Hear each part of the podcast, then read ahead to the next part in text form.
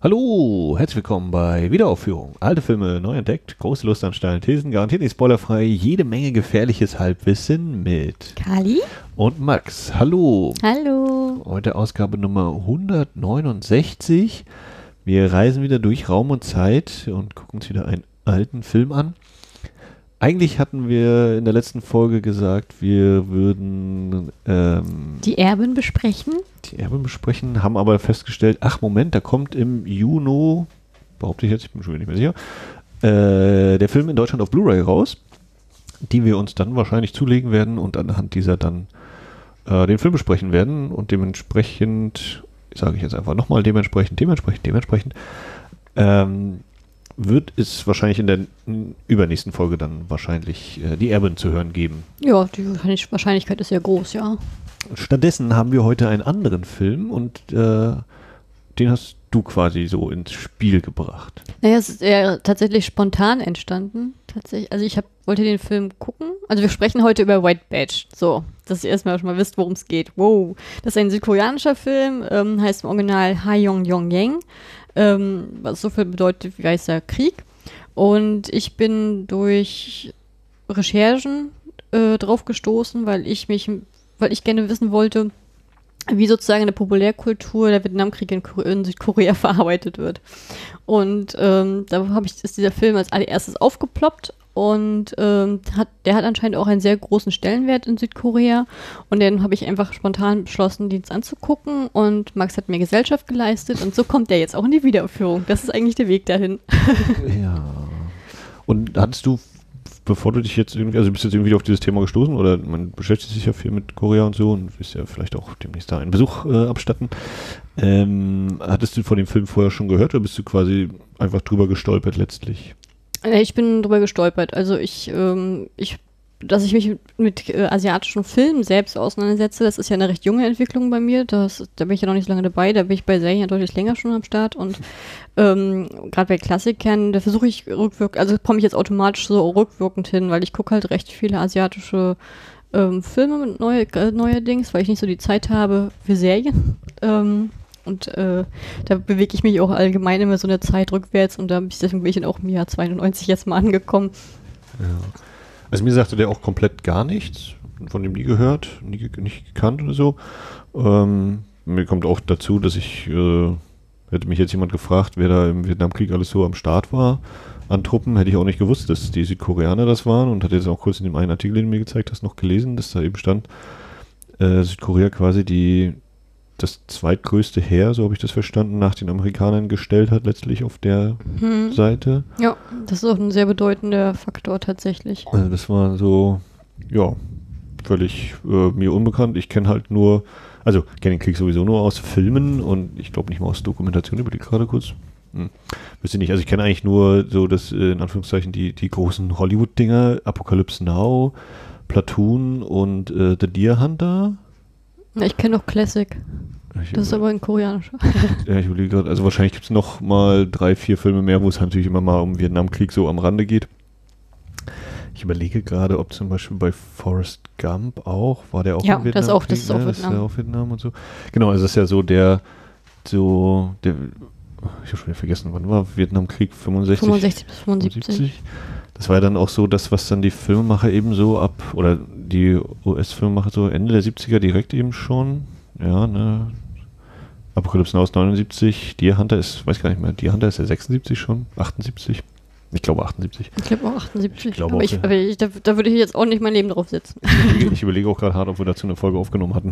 Ja, ich glaube schon. Der lief auf jeden Fall damals in der Schatzkiste. Das, ja, ja, da weiß ich noch. Bei der letzten Szene ist ein älteres Pärchen rausgegangen und fragte mich, wie lang geht der Film denn noch? Ich so, ja, jetzt in 10 Sekunden kommt der Abspann. Verstehe ich gar nicht. Ich, also ich muss ehrlich sagen, ich bin ähm, naja, seit meiner Jugend ist jetzt vielleicht zwei, zwei gestreckt, aber äh, seitdem ich Kriegsfilme mal angesichtet habe, war eigentlich die halt lange Zeit meine absolute Nummer eins gewesen. Das wurde dann erst durch Platoon abgelöst.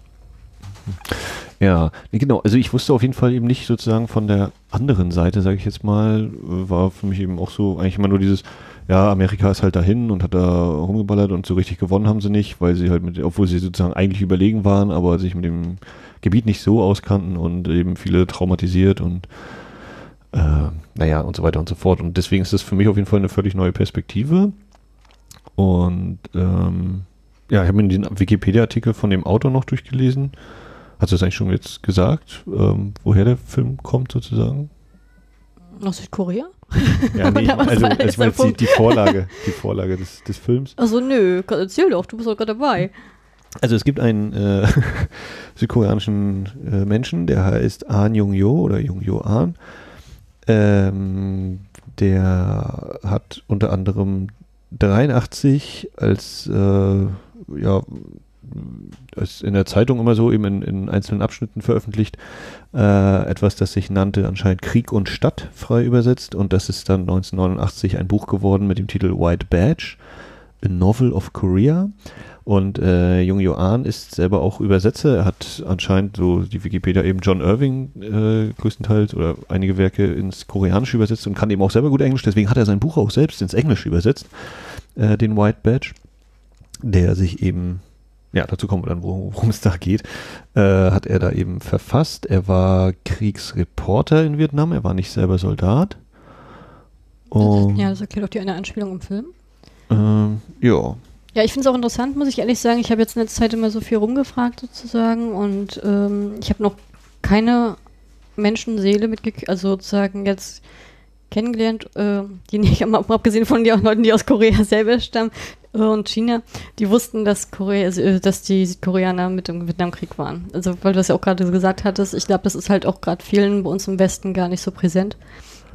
Und ich finde das total stark. Also ich habe jetzt auch bewusst nach einem Film gesucht mit Vietnamkrieg, weil ich ähm, ja relativ viel aus dem Zweiten Weltkrieg gesehen habe, aus Korea und aus gerade Koreakrieg ja sehr, sehr starkes Thema immer wieder ist. Und ähm, also ich fand das, äh, deswegen war ich total glücklich, als ich auf diesen Film gestoßen bin tatsächlich, äh, weil, ich das, weil ich das interessant finde. Gerade und gerade weil es halt so ist, also man sagt ja immer in Amerika sozusagen ist Korea der, ver, ähm, ja, der vergessene Krieg. Und ähm, in Südkorea ist es halt Vietnam. das ist der vergessene Krieg. Und da fällt auch, auch die wenigste äh, Vergangenheitsauseinandersetzung sozusagen ein bisschen aus, kann man so sagen, ja. Und der Witz an der Sache ist halt, das war halt, das war halt von der Grundlage her so, dass ähm, die, also das, das war sozusagen die Militärdiktatur in der Zeit von unter Park Chung-hee. Und er hat halt die Prä und dann halt Truppen hingesandt und was halt den Vorteil hatte, weil gerade weil es ein Militärjunge war, dass halt einfach viel zu viele Soldaten im Land waren, aber nicht wusste, wo er nämlich hin. Und gleichzeitig brauchten die Amerikaner ja Unterstützung, sozusagen als, als Partner. Und die äh, Koreaner hatten halt Angst gehabt, dass sozusagen die Wirtschaftshilfen und die ähm, Unterstützung wegfällt, weil das Land ja nach dem Koreakrieg da brach lag. Und deswegen hat dann er zugestimmt, die Gruppenruhe zu setzen. Und hat aber dafür einen unglaublichen großen ähm, finanziellen ähm, Rückhalt dadurch bekommen von Amerika, dass halt dieses Wirtschaftswunder Südkorea, wie wir es heute kennen, überhaupt erst ermöglicht worden ist. Mhm. Das finde ich, das ist halt sehr, sehr, sehr, sehr spannend. Und es gibt halt gewisse Einheiten, die halt sehr bekannt sind, wie die, die, die, die, die Doves, also die Tauben. Die haben zum Beispiel sehr, sehr viele Wirtschaftshilfe da geleistet, haben halt auch viele ähm, Brücken aufgebaut, Krankenhäuser und alles. Und dann gibt es den gegenüber noch die. Äh, sag mal kurz, die Darfs, also die haben in Vietnam, also In sind Vietnam, erstmal, ja. es, es sind amerikanische oder sind das Nein, koreanische Truppen? koreanische. Koreaner, die in Mhm. Vietnam waren. Okay. Hm. Genau, und dann gibt es halt noch die andere Truppe, dann gibt es halt noch die, ich das muss nicht, dass ich das verwechsle, aber es gab noch die Tiger und die Drachen, meine ich. Und die sind bis heute sehr verrufen, weil die haben die größten Massaker in, Massa in angerichtet und ähm, ganz viele Vietnamesen vergewaltigt und ähm, sehr, sehr viele Kriegsverbrechen äh, begangen, die bis heute nicht aufgearbeitet worden sind, wo auch, auch die offizielle Entschuldigung tatsächlich aussteht. Also die Präsidenten haben sich mehrere Präsidenten jetzt halt schon mit Bedauern sozusagen geäußert, aber ähm, nicht tatsächlich ähm, entschuldigt. Das ist halt, also deswegen ist halt Vietnam ist halt ein ganz großes Thema in der Hinsicht gerade, weil bei der bei der äh, politischen Beziehung zwischen Korea und Japan, die ist ja sehr, sehr ähm, empfindlich und sehr, sehr bre- zerbrechlich und sehr schlecht. und ein großer Anteil liegt ja auch natürlich an diesen Kriegsverbrechen, die die Japaner während der Kolonial Kolonialzeit begangen haben. Ähm, sozusagen zur Ursache und gerade auch, weil diese Trostfrauenkiste, also mit den Harmonies, sehr, sehr stark aufgepusht worden ist und auch sehr, sehr stark an die nationale koreanische Identität reinzielt, ähm, ist es tatsächlich so, dass ähm, die Kriegsverbrechen an den vietnamesischen Frauen, die dann halt auch dadurch zu Trostfrauen durch Koreaner gemacht worden sind äh, und die ausstehende Entschuldigung offiziell auf offizieller Seite natürlich von den Japanern komplett instrument, instrumentalisiert wird und auch oder ganz viel hinter den Kulissen auch in der heutigen Zeit noch abläuft. Ähm, gerade was sozusagen verschiedene Finanzierungen und Vereine angeht, die sozusagen versuchen, sich bei der koreanisch, äh, südkoreanischen Regierung um, Gehör zu verschaffen, ist das schon ein sehr, sehr spannendes Thema. Deswegen und deswegen wollte ich mich damit wirklich auseinandersetzen. Mhm. Und dass mal der Grundrahmen ge sozusagen gegeben ist, weil wie gesagt, wenn man das, wenn man sich damit gar nicht auskennt, ist es natürlich auch schwierig, den Film dann zu verstehen. Naja, also für mich ist ja eigentlich auch so Korea irgendwie so, dass so innovativ auf dem Gebiet der Technik und halt diese Metropolen, vor Dingen Seoul, ja, ähm, und eben, ja, auch durch dich eben jetzt immer mehr so, kriege ich von der Geschichte mit und merke so, ah ja, okay, die haben auch ganz schön viel zu knabbeln gehabt und so und äh, eine sehr wechselhafte Geschichte und auf jeden Fall äh, unter der glänzenden Oberfläche sind auch sehr viele ungelöste Konflikte oder eben eben Wunden, die, wo manche anscheinend hoffen, dass das einfach mit der Zeit heilt oder dass, dass das in Vergessenheit gerät oder sonst wie. Und ähm, ja, White Badge ist auf jeden Fall auch ein Film, äh, der keine leichte Kost ist. Ähm, normalerweise würden wir hier in der Wiederaufführung äh, machen wir kurzes Vorgespräch, dann drücken wir Pause, gucken den Film und dann sprechen wir drüber. Den haben wir jetzt tatsächlich gestern Abend schon geguckt. Das war ja äh, eine halb spontane Entscheidung, den zu besprechen. Mhm. Ja. Wollen wir erstmal sagen, worum es eigentlich da geht? Das äh, ist eine gute Idee. Ähm, soll ich das machen? Sehr gerne. okay, ähm, also der Film spielt 1979 in Südkorea. Ich gehe ich geh mal ganz stark davon aus, dass es sozusagen in, in Richtung Seoul auch sagen spielen soll, was halt nicht gesagt wird. Ähm, es ist halt die Zeit genau nachdem Präsident Park Chung-hee durch einen gescheiterten Putsch erschossen worden ist, ähm, dass sozusagen das Land ohne Führung da steht und die nächste Militärregierung unter Shodoban halt putscht. Deswegen haben wir, haben wir da eine große Instabilität, eine große Unsicherheit und ganz viele im Hintergrund ablaufende Studentenrevolten. Und im Vordergrund haben wir halt ähm, einen, ehemal, also einen ehemaligen Soldaten, einen Vietnam-Veteran, äh, das wäre denn der Hang Gi-ju, der wird halt von An Sung Ki gespielt. Äh, dürfte der eine oder andere vielleicht durch Divine Fury kennen jetzt in kürzester Zeit oder, oder Along with the Gods.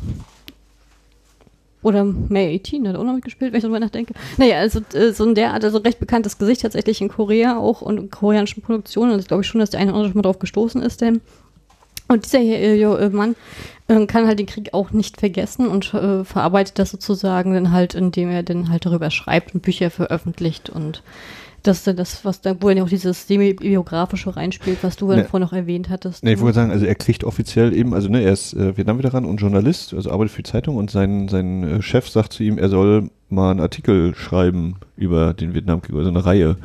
Und das ist eben ja, die Vermengung von äh, Fakt und Fiktion, eben diese, diese äh, Artikelreihe wird dann eben, oder ist das, was in der Realität dann tatsächlich das Buch White Badge geworden ist. So habe ich das zumindest aufgefasst. Und ähm, gleichzeitig ist es aber eben auch so, dass er im Film sagt, hier, man könnte, vielleicht soll ich daraus ein Buch machen. Ne? Ich schreibe keinen Artikel mehr und mache mhm. ins Buch. Genau, ja. Ja, und letztendlich ist aber auch so, dass dann halt sein Verleger dann halt auch mal sehr ähm, drängelt, dass er auch ein bisschen mehr Action so reinbringt und ein bisschen mehr Drama, äh, als jetzt sozusagen diese seelische Verarbeitung oder diesen seelischen Schmerz, den er gerne mal so mit reinträgt. Und im Film kommt es dann halt dazu, dass er ein, ehemaliger äh, ja, Kamerad sich mhm. meldet, der unter ihm sozusagen war. Das ist dann der Byung Jin Soo, gespielt von Lee Kyung Kyung, ähm, auch ein recht bekanntes Gesicht in Korea.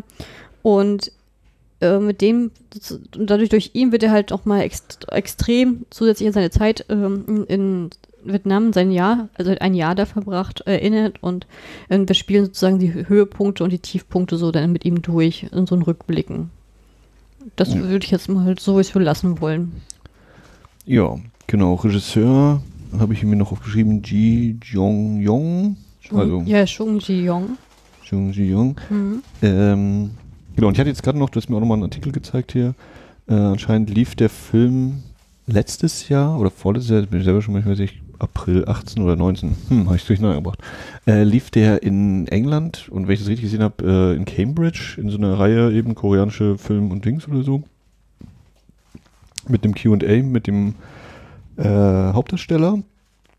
Das ist natürlich ziemlich cool. Den hätte ich auch gern gesehen. Und, und weiß, dass man sowas meist hinterher erfährt. Ja. Und äh, 2010 hatten die anscheinend auch schon mal organisiert eine Vorführung dann in Anwesenheit des Autors, also des äh, von An Jung Jo. Mhm. Ähm, also einfach um vielleicht mal so ein Gefühl dafür zu vermitteln, äh, wie dieser Film noch existiert oder so. Oder manchmal kann man es ja sich hier, wir haben auch mal bekanntere Filme, die natürlich quasi hoch und runter laufen und überall ver verfügbar sind. Ähm, aber wie die eben vielleicht dann eben auch in gewissen akademischen Kreisen ist das ja vielleicht in dem Fall, auch wenn es vielleicht öffentlich ist, äh, eben auch so vorgeführt werden. Und äh, den Film gibt es in Deutschland auf DVD, die scheint nicht so berauschend zu sein, was ich so gelesen habe. Wir haben den Film geguckt im Original mit englischen Untertiteln auf dem Korean Classic Film YouTube-Kanal. Da hat das Korean Film Archive äh, einen ganzen Batzen an Filmen hochgeladen, die man dort eben kostenfrei gucken kann. Wir hatten ja auch schon, äh, wie ist das, Under the Cemetery Moon? Ja, Ähm, ja. Also wir haben auf jeden Fall auch einen, einen Film vor ein paar Folgen schon mal besprochen aus dieser, der dort verfügbar ist und jetzt eben White Badge ein weiterer. Der Link zu dem Film, wenn ihr den gucken möchtet, findet ihr in der Folgenbeschreibung auf jeden Fall. ja, ähm, Public Cemetery. Public Cemetery, äh, Dings the Moon oder so. Ähm, genau, also der Film ist äh, sehr leicht guckbar, wenn ihr kein Problem habt mit englischen Untertiteln und sonst gibt es diese deutsche DVD, wie gesagt, die nicht so berauschend ist, äh, für 4 oder 5 Euro kriegt man die, glaube ich, wenn man möchte. Bei Amazon sogar für drei. Und es sei auch gesagt, dass die, diese hochgeladene Version bei YouTube ist äh, nicht restauriert. Hat mich da ein bisschen geärgert manchmal, weil man dann auch, äh, es kommen dann zwei, drei Nachtszenen, wo es dann darum geht, ja, da ist jemand oder ist da nur jemand oder nicht und man sieht halt nichts. Ähm, einfach weil das Bild so schlecht ist. Und äh, also wenn, wenn man den mal restaurieren würde, würde das sicherlich, glaube ich, auch nochmal ordentlich gewinnen. Ja, das so als drumherum und Vorgetüdel. Wollen wir einsteigen? Ja, hast, ja, können wir gerne machen. Also ich meine, das war jetzt eine recht spontane Kiste. Was hattest du, also was hast du denn gedacht, als ich gefragt habe, ob du mit mir gucken möchtest? Ich weiß gar nicht mehr, was du mir genau gesagt hast, aber ich glaube, als du irgendwie so mit Krieg oder so äh, eventuell erwähnt hast Und ich hätte dir das Poster gezeigt. oder so, und dann habe ich gedacht, so, damit na ja, weg- okay, hm, ja, kenne ich mich nicht aus, schauen wir mal rein, so habe ich glaube ich gedacht. Mhm. Das war so meins und ja, relativ erwartungsfrei da irgendwie rangegangen. Hm. Ja, ich hatte re- relativ, also ich habe relativ, ne, das ist ja mal relativ, ich will jetzt nicht übertreiben, aber ähm, ich habe schon einige Kriegsfilme, wie gesagt, aus Korea gesehen, die waren aber halt alle jüngeren Datums tatsächlich und äh, beim Vietnamkrieg noch gar nichts und Nee, wirklich nicht. Ich musste, ich musste jetzt mal, ich musste jetzt mal gerade überlegen, dass ich jetzt nicht lüge oder so, aber äh, nee. Ähm, und äh, ich habe jetzt sozusagen, weil es auch eine ältere Produktion war und der Stil halt damals auch ein bisschen anders war, habe ich halt was sehr Ruhiges erwartet und ähm, vielleicht auch ein bisschen sozialkritisches, aber ich konnte, hab, konnte mir zumindest nicht vorstellen, dass, es, dass der Film zu sozialkritisch ins Gericht geht. Deshalb konnte, das war mir denn doch. Ähm, da habe ich dann gedacht, naja, da werde ich wahrscheinlich ein bisschen enttäuscht werden in diese Richtung, aber ich war auf jeden Fall gespannt, ob das diese, diese Aufarbeitung selbst ist und hatte ein bisschen mich darauf fokussiert im Vornherein, wie werden wohl Kriegsveteranen, also gerade aus dem Vietnamkrieg wahrgenommen, weil das, der Krieg ist ja eigentlich für die normale Zivilgesellschaft gar nicht führbar gewesen, der war ja nicht da, der war ja weit weg und äh, hat ja mit denen wenig zu tun gehabt. Das war ja eher so ein Dienst für die Amerikaner, weil die das eingefordert hatten. Da, das war so das, wo ich dachte, so, oh, mal gucken, wie das wird. Ja. Ja, wir können ja auch direkt äh, vorne bei dem Film einsteigen. Äh, wir beginnen mit, ja, also erstmal das Schwarzbild und ein paar Namen werden, glaube ich, eingeblendet. Also ich glaube direkt auch der erste, der, also der Titel wird eingeblendet und dann meine ich auch direkt schon der Hauptdarsteller, ohne irgendwas anderes vorher. Und wir haben auf der Tonspur, hören wir die äh, Geräusche von Helikoptern, die durch die Luft fliegen.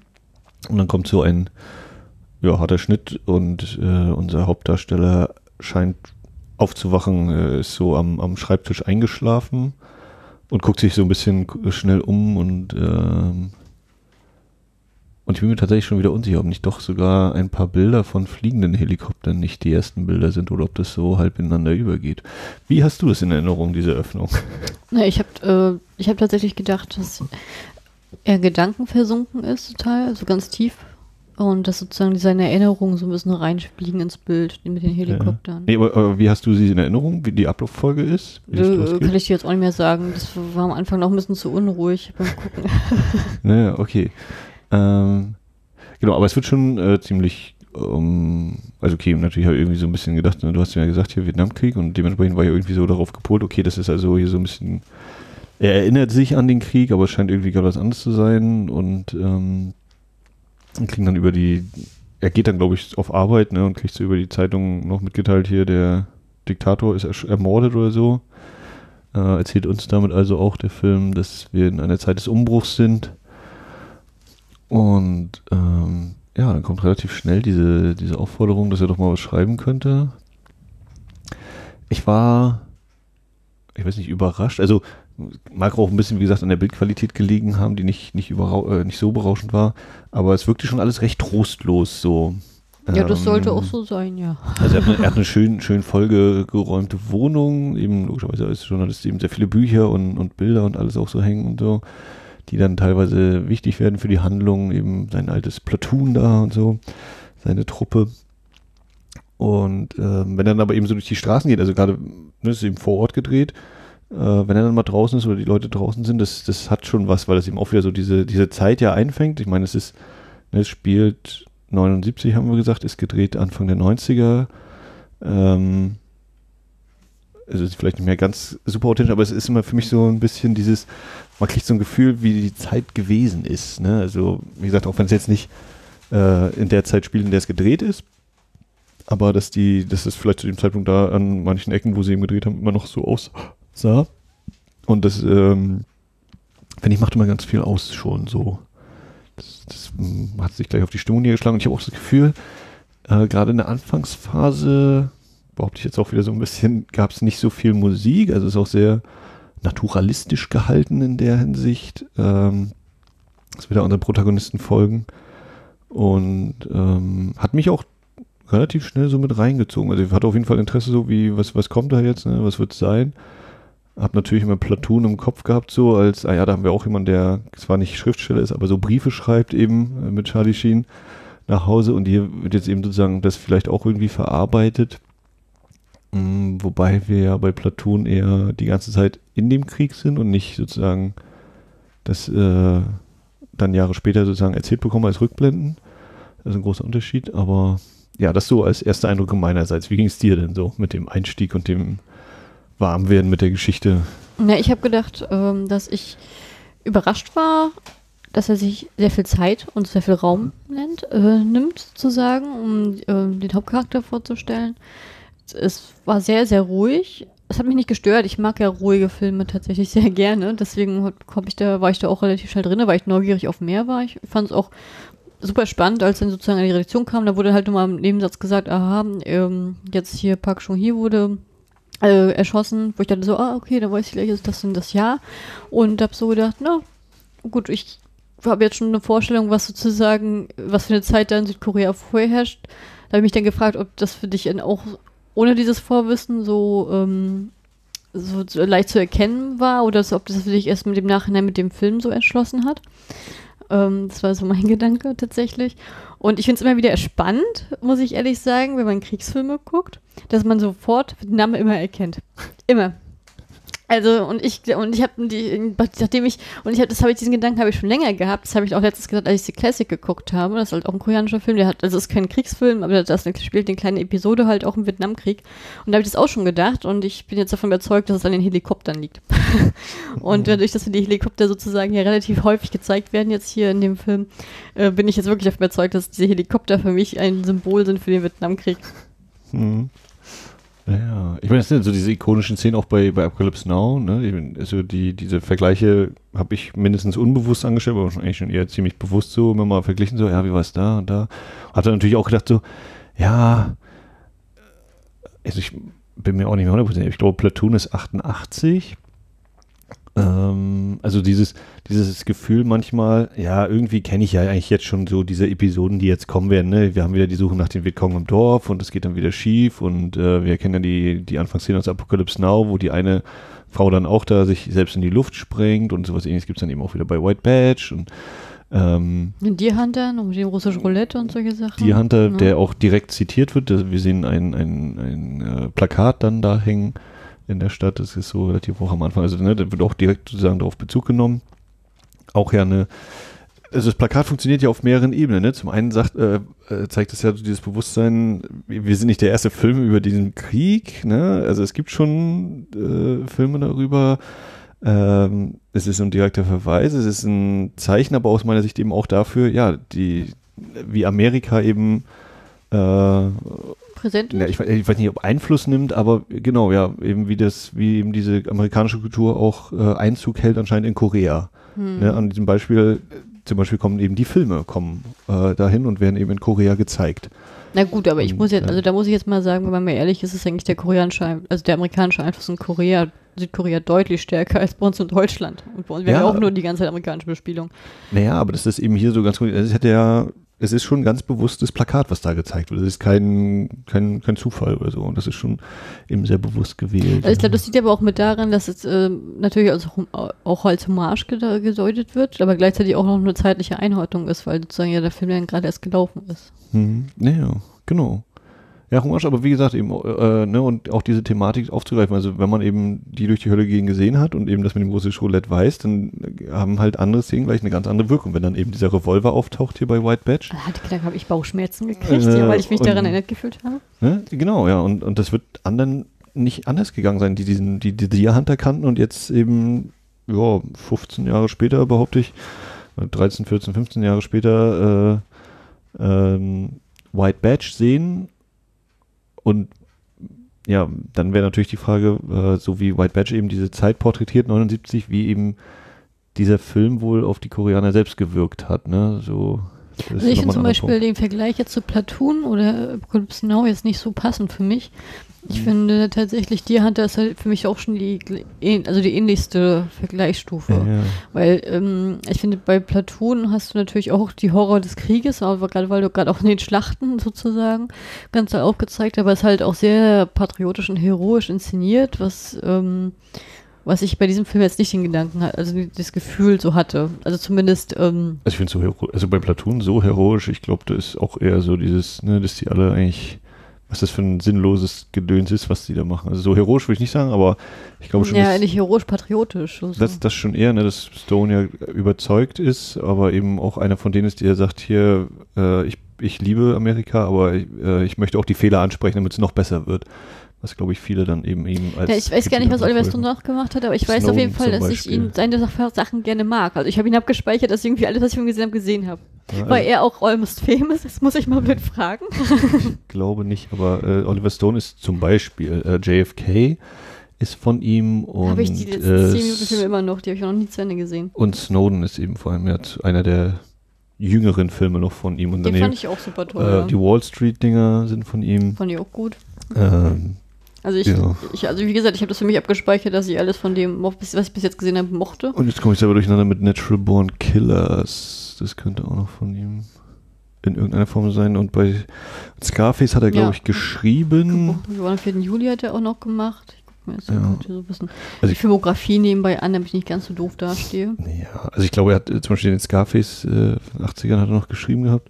Ich hatte gerade noch einen so gut, äh, Podcast gehört von den Abspannguckern, die hatten Talk Radio besprochen, den kenne ich gar nicht, aber der klingt auch sehr interessant. Ähm, naja, genau, aber. Ich glaube, The Doors äh, war der erste Film, den ich gesehen habe von Oliver Stone. Äh, was auf jeden Fall ich auch finde, was, was eben die, die Parallele zu äh, Deer Hunter angeht, ist natürlich äh, diese, diese Handlung, ne, dass einer sich sozusagen auf die Suche macht nach einem anderen, nach einem seiner ehemaligen Kameraden ja, und vor allen Dingen auch, dass dann noch mit reinspielt, diese, diese Kriegsverarbeitung, dass du die Szene, du hast ja sozusagen die Entwicklung davor, währenddessen und danach. Und wie das auch, du siehst ja ganz, das ist ja ganz stark vorgehalten bei dir, Hunter, wie ein Krieg einbrechen kann. Mhm. Also bei, bei dir hat es natürlich die, ist es ja chronologisch erzählt, wir haben die Vorgeschichte, dann naja. Krieg und dann die Nacht. Wen und hier haben wir ja sozusagen eher die Rückblicke, aber eben auch so diese, diese Beziehung, also das, was, es ist jetzt ein bisschen über, äh, bisschen vereinfacht und so, aber so diese, diese Beziehung Christopher Walken, äh, Robert De Niro ist so für mich das gewesen, was eben hier ähm, Hahn und Pion, Pion, wie spricht man den aus? Den Pion, Pion. Also, was die beiden eben so grob durchmachen, dass sich das ähnelt. Da habe ich so parallel Obwohl ich das Gefühl hatte, so, dass in den Rückblicken gar nicht, dass sie in den Rückblicken gar nicht so enge waren. Also dass sie gar nicht so Das auf jeden Fall nicht. Ne? Also es war auf jeden Fall nicht diese, diese Superkumpel-Clique. Das war eher so, dass Ähm, es sozusagen aber- aber eher so das- Überlebende zusammengeschweißt Das, das hinterher dann vor allem auch, ja. Ja, das ist äh, sehr beeindruckend und ja. Möchtest du den nächsten Punkt ansprechen oder? Na, Ich habe für mich halt so, also für mich war es zum Beispiel spannend, weil ich ja äh, mindestens drei Leute aus dem Hauptcast äh, kannte, was ich von vornherein gesehen hatte. Ob ich die erkenne, wenn die nochmal so 41 Jahre jünger sind. Aber hat super geklappt. Also beim einen bin ich verzweifelt, da habe ich schon, hab ich schon, den habe ich nachher schon allen ange angedichtet gehabt und dann kam er wirklich, und dann war es doch eindeutig. Und es war für mich halt schön, das mal zu sehen, auch in einer anderen Situation her. Ja, also ich glaube, die Gesichter an sich habe ich nicht so unbedingt erkannt hier bei dem, bei dem Hauptdarsteller, dem An Sung Ki, äh, den ich ja sozusagen zuletzt gesehen hatte bei Divine Fury als den Priester, den logischerweise dann deutlich älteren, ne, ja auch schon knapp 30 Jahre her mittlerweile. Ich habe den letzten Film, den ich mit ihm gesehen habe, war May, May 18. Mhm, aber ähm, dann so mit dem zweiten und dritten gucken und du hast mir das ja gesagt, dann habe ich so gesagt, ah ja, doch, hm, ja, so die Gesichtszüge, das stimmt schon. Und den, den anderen hatte ich dann auch einmal kurz geguckt, hier den Bune, äh, dass ich den in, Anführungszeichen kenne aus Vagabond, der Serie, äh, wo er den Edward Lee spielt. Und da habe ich auch so gedacht, ja, doch, hm, so, der Bartwuchs, das kommt hin. Den Schauspieler, den mag ich total gerne und ich hatte äh, den Gesicht super gerne. Von dem habe ich auch schon so viele Serien und Filme gesehen tatsächlich. Und ich habe mich immer gefragt, wie der Junge aussieht, weil er ja auch jetzt ähm, ist ja jetzt auch schon 59 und seinen weißen Haaren und ich finde, man sieht, dass der mal ein junger, hübscher Mann gewesen sein muss. und jetzt habe ich echt immer gefragt, wie der aussieht und jetzt habe ich ihn mal als jung gesehen und ja, es ist ein gut aussehender Mann. Also das Mhm. ist und den finde ich unglaublich talentiert, weil das auch ein Schauspieler ist, der unglaublich viel mit Stimmarbeit macht und ähm, also sehr minimiert spielt, aber halt sehr viel über seine Stimme immer halt regelt in seinen Rollen und, und dadurch halt sehr, sehr vielseitig ist. Und ich freue mich halt immer wieder, wenn er dabei ist. Also ich habe zum Beispiel auch die Along with the Gods Reihe mit ihm gesehen, die ersten beiden Teile, da war er auch halt dabei.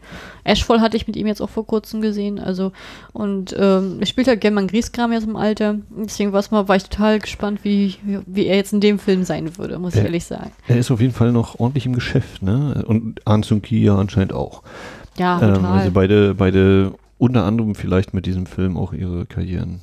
Na, wir haben ja auch, auch wenn es nachher erst im letzten Teil des Films kommt, haben wir auch noch Ho Jun Ho dabei, ähm, der zum Beispiel bei Kingdom jetzt auch sozusagen auch noch eine große Rolle hatte. Ne? Den dürftest du eigentlich auch Mhm. kennen. Also Ja, 1 ich mein, 2. das war der, bei dem du so lange geguckt hast, wer das dann war da.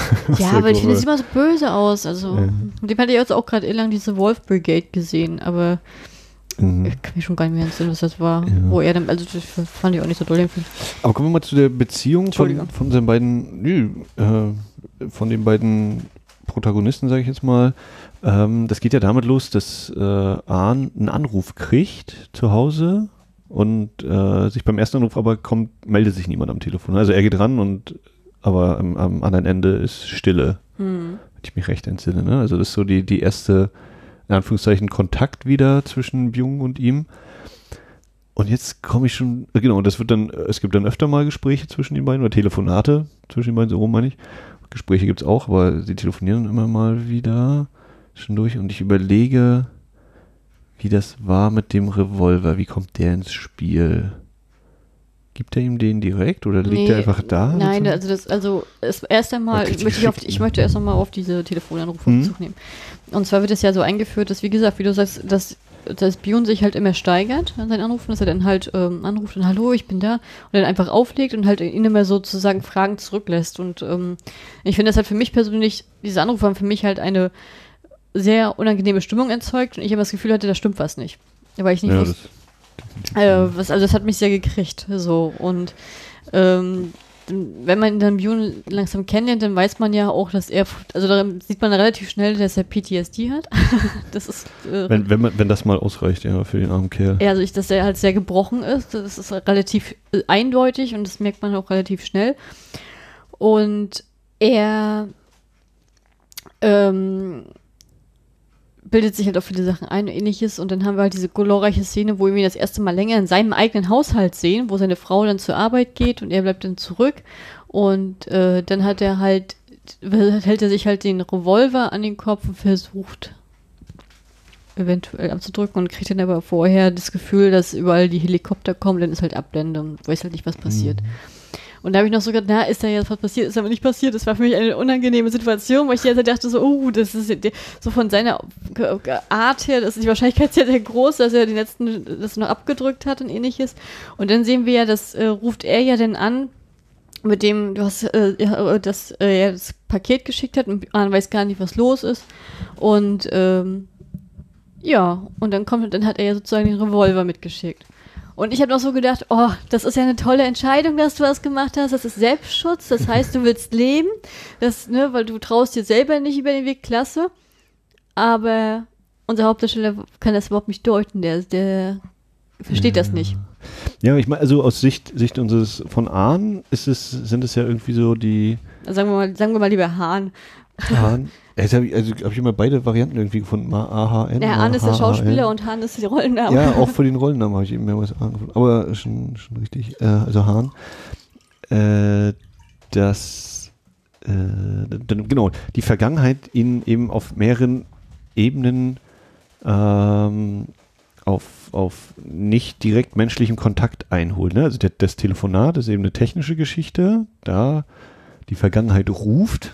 Äh, dann haben wir den, die Lieferung des Revolvers. Das ist auch wieder ein, eine, eine, ein, ein Objekt aus der Vergangenheit, was ihn hier wieder ereilt. Also er, er weiß, was das für ein Revolver ist. Ne? Ja, dann die Helikopter, die ständig über ihm kreisen. Dann haben die, die Helikopter sind eben auch äh, Dinge. Es sind auch nicht, also natürlich saß er da drin und mit den Menschen unterwegs, aber wir kriegen die Helikopter gezeigt und hören sie. Wir hören nicht die Gespräche oder so zwischen den Soldaten zunächst, sondern eben. Nee, nee, ich meine, wenn er zu Hause ist nach dem Krieg. Ja, ja, gleich, auch, gleich so, wie gesagt, die Eröffnungsszene. Das sind eben alles äh, Dinge, Objekte oder eben Geräusche, ne, Telefonklingeln, äh, das Rotorengeräusch der Helikopter, die äh, ihn quasi ja an seine Vergangenheit erinnern. Direkt, indirekt. Finde ich eigentlich, äh, fand ich eigentlich sehr gut gemacht, so in dieser Form. Ne? Das, das steigert sich ja dann immer weiter. Wir kriegen dann natürlich auch die Rückblenden, wo dann eben natürlich auch andere Soldaten sind und sowas. Aber dass das eben äh, auf dieser Ebene so mit diesen ganzen Objekten und, und Möglichkeiten geschieht, so die Vergangenheit heraufzubeschwören quasi. Ich finde, der, der Film spiegelt einen auch gleichzeitig so, ein, so, eine, so, eine, falsche Sicherheit mit dem Hauptdarsteller so vor. Ähm, weil ja, der wirkt ja sehr bodenständig, sehr gefasst und vielleicht ein bisschen deprimiert. Ne? Also so, mhm. so. Ich weiß nicht, ob die, ja, desillusioniert vielleicht auch. Ja, so. genau, aber relativ realistisch und bodenständig mhm. habe ich ihn wahrgenommen. Und gerade wenn du dann halt auch den Björn reinkriegst, dann hast du gleich dieses Konträre, dieses Gebrochene, mhm. dass er dann dadurch halt noch deutlich äh, gefasster wirkt und deutlich äh, gesünder. Mhm. Und dann fängt ja mit dem Laufen des Sichtens an, diese Fassade zu bröckeln. Das zeigt ja auch, dass er ja genauso vom Krieg gezeichnet ist, halt auf eine andere Art, aber nicht so gebrochen wie jetzt Björn, aber halt aber auch trotzdem, dass der Krieg ihn auch selber nicht losgelassen hat, sozusagen in seinem Inneren. Also mhm. ihm wird das ja dann durch wieder gespiegelt durch ähm, die fehlende Nähe zu anderen Leuten, weil die er nicht aufrechterhalten kann. Von Hahn oder von? Von Hahn. Mhm. Und, ja. und dann natürlich auch natürlich das ist seine Impotenz. Ja, das, das ist ja sozusagen sein Ausdruck. Das ist ein, ja, das ist ein sehr, sehr wichtig oder der Hinsicht vor allem auch ein interessanter Punkt, weil das ja auch gespiegelt wird in Bune, der ja von seiner Frau gesagt kriegt, hier, wollen wir nicht ein Kind kriegen und so, ne? Kriegen die sich sogar ein Kind? Haben die ein Kind? Ich weiß gar nicht mehr. Er hat sie getreten und dann hat das Kind das, verloren. Das war, genau, das war die Abtreibung. Aber hat er nicht irgendwann noch ein Kind gehalten? Oder wir haben gestern zu viele Filme geguckt, vielleicht vermischt sich das gerade. ähm, stimmt, genau. Oh ja, ja, das genau, das ist. Aber auf jeden Fall, genau. Also Hahn ist der Impotente. ähm, und, und Björn ist äh, durchaus kriegt eben sogar Anfragen hier und, und äh, also grundsätzlich zeugen die ein Baby, zeugt er ein Baby mit seiner Frau, aber auch da holt ihn eben die Vergangenheit wieder ein äh, und, und er wird ihr gegenüber gewalttätig und ja, harter Stoff äh, an der Stelle dann auch wieder. Also aber das fand ich zum Beispiel, das war eine ganz spannende Entwicklung von Björn, weil er wird ja am Anfang sozusagen als ein sehr lebenslustiger, lebensfroher und ich sag jetzt mal junger Mann dargestellt, dem halt noch nicht viel Schlimmes im Leben passiert ist, der halt heiß ist, dass er auf den Frauen hinterherläuft, mhm. also eher so verspielt er, so, so, so ein Hans so ein Kasper ist, so ein Typ ist, Also so, so, ein bisschen Private Joker, dann wäre noch, siehst du, Full Metal Jacket wäre nochmal ein, ein weiterer Bezugspunkt zum Thema Vietnamkrieg. Aber das ist auch ein Film, der, der, der kriegt Gänsehaut vor, den ja. finde ich auch ziemlich stark. Nee, also äh, genau, Private Joker, der Aber eben immer diese, diese Witze... vergesse ich immer, das ist nicht krass, ja. Ja, weil der nochmal auf einer anderen Ebene Auf jeden Fall, ähm, dass eben auch da Private Joker ja so der ein bisschen der Witzbold der Gruppe ist. Und genau, das ist auch das, das, das was Pionier hier ne? immer mal wieder. Aber darauf wollte ich gar nicht hinaus. Ich wollte, worauf ich hinaus wollte, ich weiß gar nicht, ob du das auch so mitgekriegt hast, dass ja am Anfang halt diese Versteigerung ist von der äh, Schwester von dem Vorgesetzten. Von der Sarah. Erzähl mal weiter. Ich, Ja, da wird ja dieses Bild am Anfang gezeigt, wo sie alle ihre Schlüpper unterhalten müssen. also jetzt sie- schon in, in Vietnam direkt. Ich Jetzt dachte direkt jetzt in, in, in alle, in der, ganz- die allererste Mhm. Vietnam-Erinnerung Mhm. sozusagen, Ja, wo sie ja, alle ja. rumkaspeln, wer kriegt sie, wer kriegt sie. Mhm. Und dann gewinnt ja Yuan-Si und dann mit dem Schreiben, die, wo er noch gesagt wird, ja, ich, schrei, ich kann nicht schreiben, ich kann mich nie ausdrücken, ich mal nur Bilder. Und ähm, was ich halt stark fand, ist tatsächlich, dass das die auch seine Frau war, die Sarah. Das war die auch. Also er ist, also, und die sind ja auch zusammengekommen nach dem Krieg. Ja. Und das finde ich ja sehr, sehr stark, weil wir ja mitbekommen haben, auch so zum Ende des Films, dass bevor er sozusagen für uns zurückgekehrt ist, war er schon gebrochen. Also es war jetzt keine Entwicklung, die jetzt im Nachhinein kam, dass er als er alles sozusagen verarbeitet hatte, sondern das war Nee, zum Schluss der Krieg hat ihn schon so. der war schon im, im Krieg, war ja schon weg.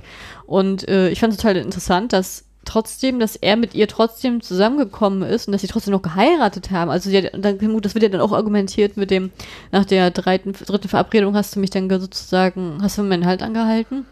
Und sie selber arbeitet ja als im, Camptown-Bezirk als, als Tänzerin und vielleicht auch mehr. Also als eigentlich als Prostituierte im Camptown-Bezirk. Ja, sag mal kurz, Camptown wird ja nicht jedem Begriff sein, mir auch nicht so hundertprozentig. Was, was bedeutet das? Ähm, naja, das ist, also das ist halt der englische Begriff für die Quichon. Ähm, Jetzt ist alles klar. Ja, es ist, es ist also es ist in, in Südkorea ist ein sehr recht konser- konservatives Land und Prostitution ist da verboten. Und als dann sozusagen nach der Befreiung der 1945 die, äh, der Süden von den USA unter die Vorherrschaft genommen wurde, wurden sozusagen die ehemaligen Troststationen von den Amerikanern übernommen, aber halt nicht von ihnen selbst verwaltet. Und da um diese diese und diese Bordelle, Militärbordelle kann man sagen, die sich da rausgebildet haben, sind diese richtige Rotlichtviertel sozusagen rausgebildet und die nennt man Camptown. Hm. So, so Ja. würde ich das jetzt mal kurz zusammenfassen. Naja, Ja. Nicht sehr geachtet. genau, und da ist sie eben, äh, da arbeitet sie. Ja, da arbeitet sie. Fand ich auch sehr stark, das ist interessant. Also das ist halt, also das fand ich in der Hinsicht auch interessant, dass, also es wird halt nicht gesagt, dass es Camptown ist oder dass es Kilichon ist, das wird nicht gesagt, aber es ist halt, äh, es, also es wird halt relativ eindeutig aus dem Zusammenhang, weil sie halt ähm, Kontakt, zu, also dafür da ist, amerikanische Soldaten zu bespaßen, halt in Mhm. Korea, also Südkorea nicht und nicht, nicht in Vietnam, sondern Südkorea. Ähm, und der halt enge Kontakte knüpft und das ist halt, ähm, dadurch, dass ja auch denn da ganz viele Militärstationen auch bis heute noch in Korea sind, ist das schon relativ abge abgespriegelt, abgesperrt. Also das ist halt relativ Mhm. noch getrennt und das ist schon, das wird schon, ist auf jeden Fall Camptown von der Art her und ähm, wird aber halt nicht so benannt und das ist auch eine Sache, die halt totgeschwiegen ist und das finde ich halt ist in der Hinsicht spannend, weil in den 90er Jahren gerade Camptown von den Korean südkoreanischen Nationalisten gerne ähm, als Argument genommen wurde, gegen die imperialistische Vorherrschaft der Amerikaner sozusagen zu demonstrieren und dagegen so stunk zu machen. Ähm, auf, da war, weil es einen Vorfall gab, dass ein Soldat eine junge Frau aus dem Bezirk umgebracht hat und da wurde so hochgepusht, obwohl die Gesellschaft vorher halt Camptown-Frauen also sehr geächtet hat und halt man kennt sie nicht, weil das ist halt das ist halt das Letzte vom Letzten, ne? Und Frauen, die sich selbst sozusagen verkaufen und die, und die Camptown-Frauen gerade damals waren es auch Koreanerinnen, heutzutage sind es meistens Leute, also illegale Einwandererinnen aus den Philippinen oder Vietnam, die sozusagen unter den untersten Verhältnissen leben. Ähm, und die sind halt nicht sehr geachtet und wenn- kam halt gegen die US-Regierung, klagen sie halt schon seit etlichen Jahren durch die, weil durch halt diese, naja, weil halt die, Amerik- die Soldaten, US-Soldaten halt auch nicht so ordentlich mit denen umgehen ähm, und bezeichnen sich selber als Trostfrauen und die koreanischen Harmonies, also die, das sind sozusagen die echt, also die koreanischen Trostfrauen aus der Zeit der japanischen Besetzung, die sehen das halt sehr persönlich als Angriff. Sie identifizieren sich halt mit denen überhaupt nicht. Und das ist halt, ähm, deswegen wird das halt auch totgeschwiegen und Camptown-Frauen und diese ganzen Sachen werden halt auch aus den Geschichtsbüchern verbannt und es wird auch keine koreanische ähm, gesellschaftliche Aufarbeitung zu dem Thema betrieben. Das wird eigentlich eher totgeschwiegen. Das ist halt sehr unangenehm. Also das wird halt ja, was, wenn du jetzt einen älteren Herrn auf der Straße fragst, der wird dir sagen, kenne ich nicht. Also nicht, dass das vielleicht die Wahrheit ist, aber Hm. das wird nicht kommuniziert. Deswegen fand ich das sehr spannend, dass der Film das trotzdem so andeutet. Das, das war für mich ein sehr spannender Moment. Das war für mich, das hat mich sehr gefreut und das, diese Freude kann wahrscheinlich kaum einer hier aus Europa nachvollziehen. Also, Ja, also, äh, ja. also zwei, zwei Punkte dazu. Also zum einen, dass, dass sie eben äh, das Kind kriegen möchte oder ne, dass sie auch heiraten und so. Ähm, war so mein Eindruck aus dem Gespräch, wenn sie mit, mit Hahn spricht, äh, dass sie eben sagt, naja, er wirkte schon ja grundsätzlich normal. Ne? Er hat dann halt so diese Ticks, sage ich jetzt mal, ne? äh, hier, dass er denkt, oh, es ist Gewitter und er denkt, er hält das für, für einen Angriff oder sowas. Dass man das sozusagen in großen Anführungszeichen als eben normal, was du eben sagst, die PTSD oder so, ne? dass er natürlich irgendwie was mitgebracht hat, aber dass er grundsätzlich noch in Anführungszeichen in Ordnung ist. Na, ne? ich fand, er wirkte so. zum Schluss wie ein kleiner Junge. Also das, das, ja, das, das kommt auch das, dass er so dass er so, oh, was ist das? Oh, ich bin ja so positiv. Ich, äh, er, bei ihm kommt nichts mehr an. Das ist ja. das, das, das naja, oder dass er das eben so als, als Schutz vielleicht auch versucht, ne? Und das irgendwie so positiv und, und naiv, so dieses Naive so vorzudingen, was natürlich dann nachher er auch äh, wird er dann brutal ehrlich, äh, wenn er sagt, hier, wir haben gedacht, verfolgt. Und der zweite Punkt eben, was du jetzt so referiert hast, ist ja auch so, ein, so eine Sache, das hatte ich bei Memories of Murder, glaube ich, auch mehrmals so, dass ich denke, hier kommen jetzt Szenen in einem Film und die sind an sich, in sich sind die erstmal stimmig, die verstehe ich als Außenstehender. Ne? Wir sind jetzt hier in einem, in einem äh, mindestens in einem Stripclub, vielleicht auch Bordell und da sind eben anscheinend auch Amerikaner und so. Das existiert anscheinend, aber ich weiß gar nicht so diese ganze Geschichte, was du jetzt eben nochmal aufgemacht hast, dass das ja natürlich nochmal eine, eine, ein Punkt ist, der wahrscheinlich dann Koreaner damals, als sie den Film gesehen haben, ganz anders wahrnehmen, ne? Also vielleicht ja, provokativ auch, ist es, auch, ne? auch selbst, selbst erlebt haben und, und für mich ist das eben gar nicht unbedingt ergibt. Ja. Das, was jetzt den Film an sich nicht schlechter macht, aber das eben zeigt, wie viel da natürlich noch trotzdem mehr dahinter steckt und, und was das eigentlich noch für Dimensionen aufmachen kann, je nachdem, wie, wie tief man da einsteigen will. Ne? Aber das ist schon traurig, ne? weil wenn wir, wenn aus, aus, aus der westlichen Perspektive her ist es ja, sie arbeitet halt im Stripclub, äh, verkauft halt ihren Körper, um halt über, überleben zu können.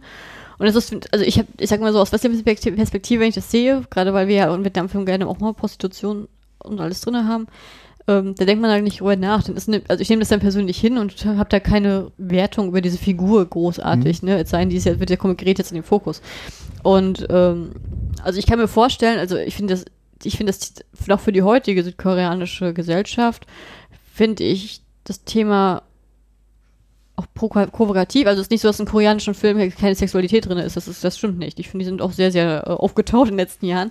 Aber ähm, also einfach nur diese Prostitution ist immer noch eine andere Schiene. Mhm. Und äh, das in die Gesellschaft zu holen und, und gerade, also ich, ich meine, dass das Camptown wird, das, das habe ich ja nicht gesagt, aber das ist für mich relativ schnell ersichtlich gewesen, weil das soll es anders sein.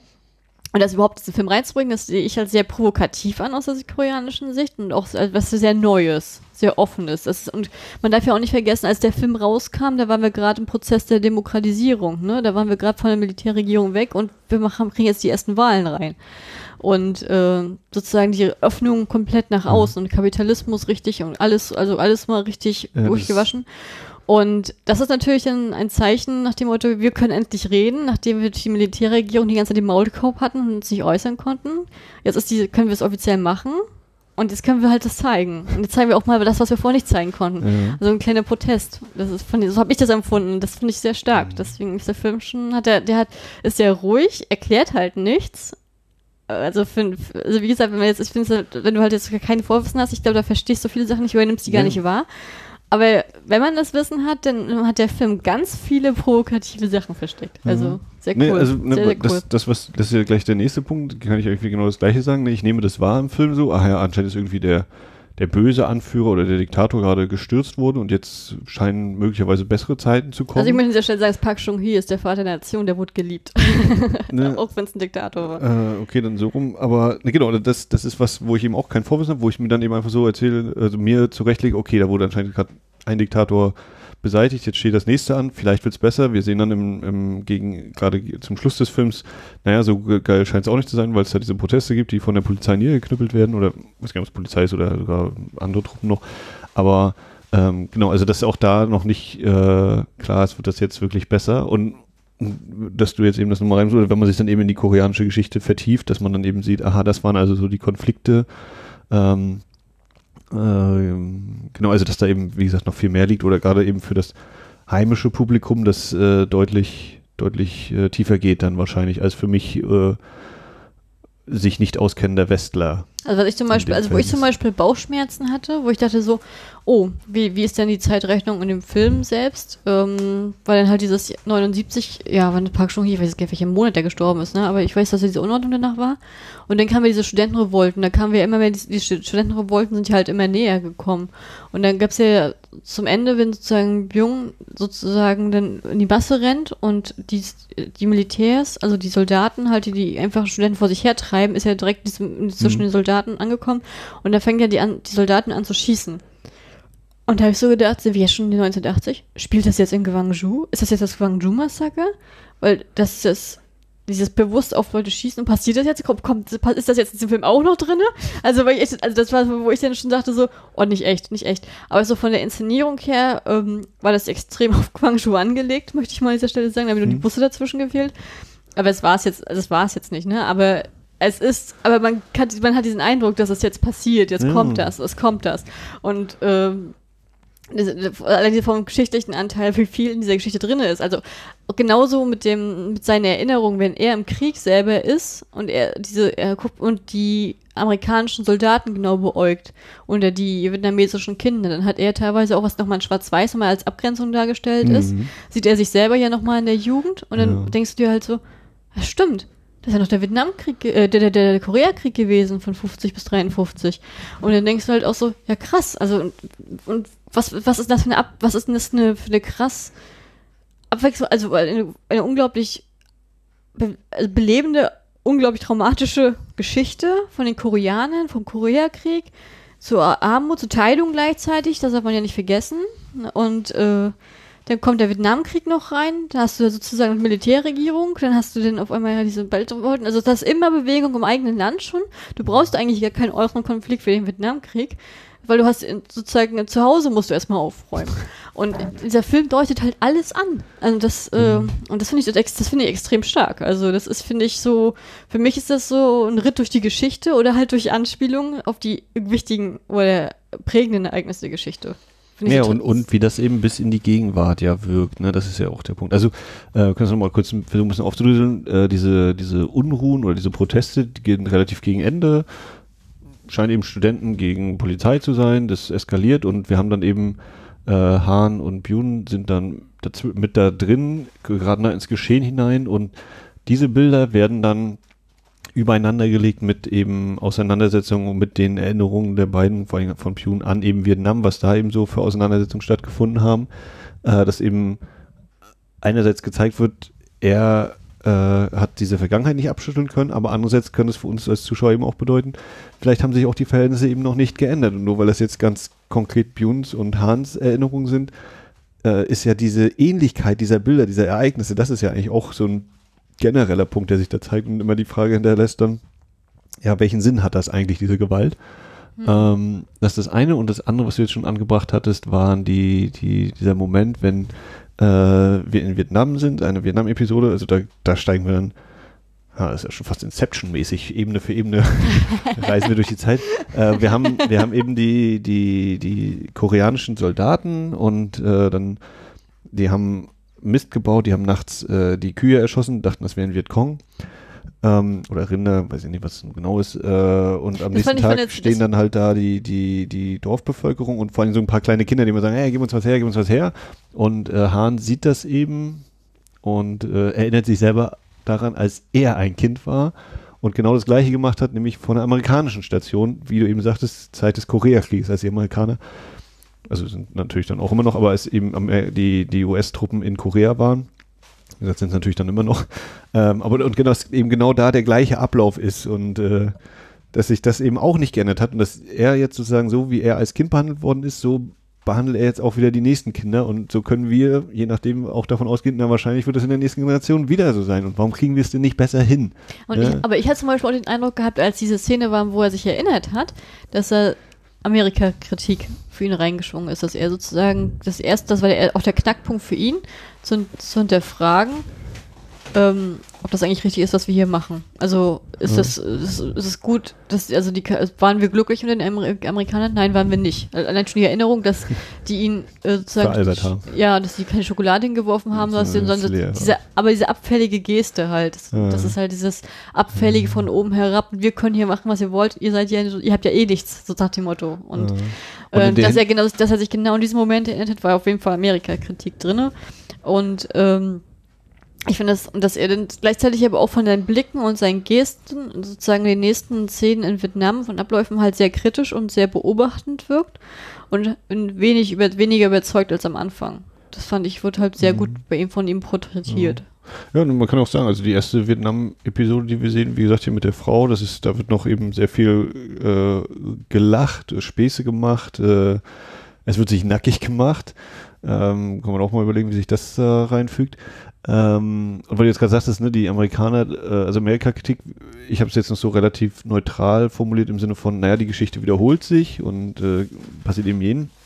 Man kann natürlich auch sagen, die Amerikaner haben die Kinder schon so behandelt und jetzt in Vietnam jetzt nicht genau in der Szene, aber auch da kriegen wir eben mit, dass die koreanischen Truppen auch sozusagen, dass die Amerikaner sagen, ja, schön, dass ihr auch da seid, äh, aber ihr tut mal schön das, was wir wollen. Ne? Also ihr könnt hier nicht selber euren Krieg kämpfen oder so, sondern Mhm. ihr seid da, damit Mhm. ihr das tut, was wir euch sagen. Also dass sich auch da das Verhältnis gar nicht geändert hat, diese, auch wenn man jetzt vielleicht im, im ähnlichen Alter ist oder sowas. Genau, er hatte absolute Empathie Mhm. dann auch für die Bevölkerung selbst. So, Mhm. dass, dass dieser Punkt da eben auch nochmal durchkommt. Ja. Achso, genau, und diese, dieser Rückblick in, in die Koreakriegszeit, also als er ein Kind war, ist dann eben nochmal dadurch abgehoben, dass diese Szenen dann auch mal in Schwarz-Weiß sind, also auch stilistisch hier nochmal für uns eben äh, erkennbar ist, dass Hast- das dann nochmal der, der Unterschied Hast du ist. es niemand erkannt? Also konntest du das deuten? Also ich habe auf jeden Fall so verstanden, ah ja, das ist also seine Kindheit und dementsprechend wird das nicht Vietnam sein, äh, sondern eben Korea. Ich hätte jetzt natürlich, also hätte ja eben so geschätzt, dann irgendwie, ja, Koreakrieg so, ne, was ist das, 50er, Anfang der 50er. Ähm, ja.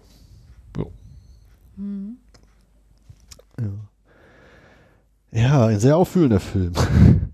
Also, äh, habe auch so die ganze Zeit, ähm, ne, du meinst ja, glaube ich, am Anfang, also ich habe es dann desillusioniert genannt, das glaube ich, hast du depressiv gesagt? Ich weiß schon gar nicht mehr genau. Ne, Doch depressiv niedergeschlagen. äh, ähm, dass er auch das so sich eine Grundstimmung so durch diesen Film zieht. Ne? Also natürlich irgendwie auch schon für mich zumindest, oder vielleicht wollte ich diese Stimmung auch haben, einfach aus dem Grund heraus, weil ich ja weiß, ja, Vietnam ist halt scheiße gelaufen und äh, Krieg ist sowieso immer Mist.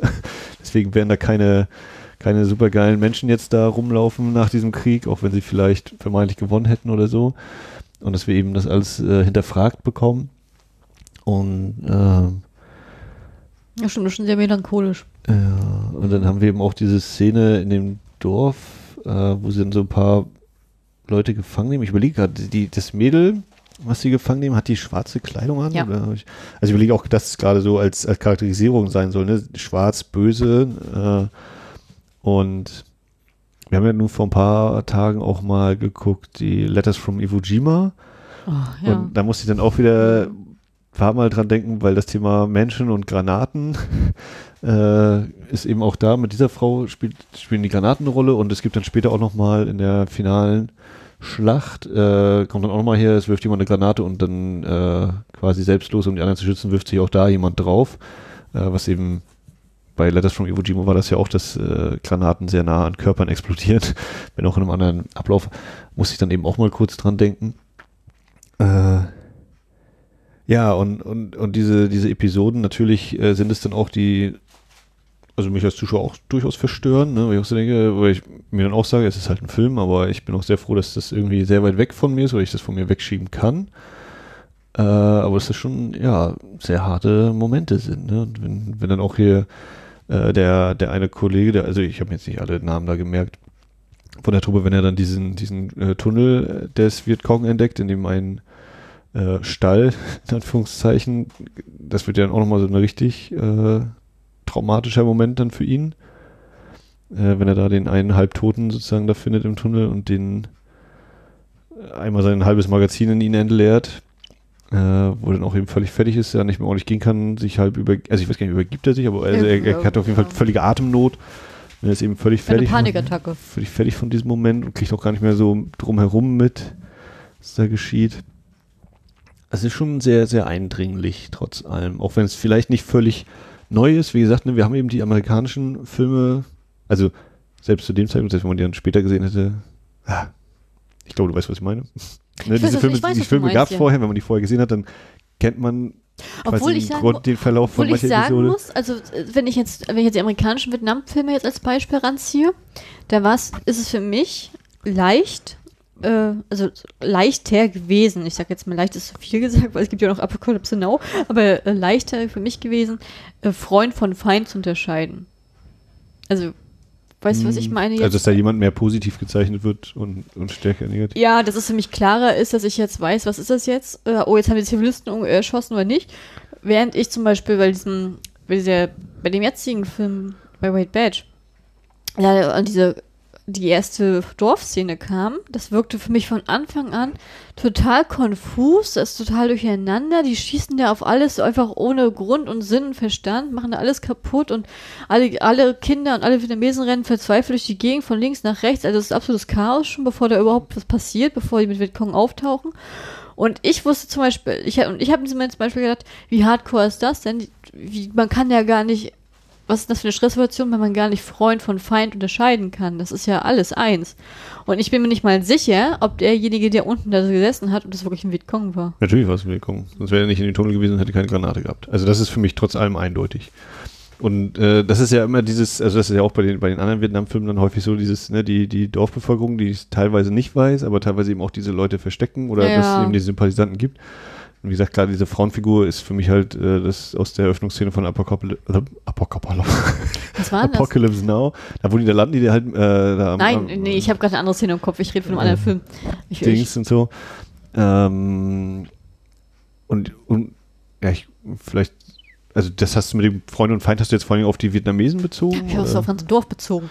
Und Ja. äh, der unten drin saß, also das, der war, für mich, was mich gestört hat, was, na gut, äh, ist, vielleicht, weil das halt in anderen Filmen nicht so gezeigt wird, dass der unglaublich jung war, der, das war, das war, er hat, Ja, das war kein Mann, das war ein Junge, Hm.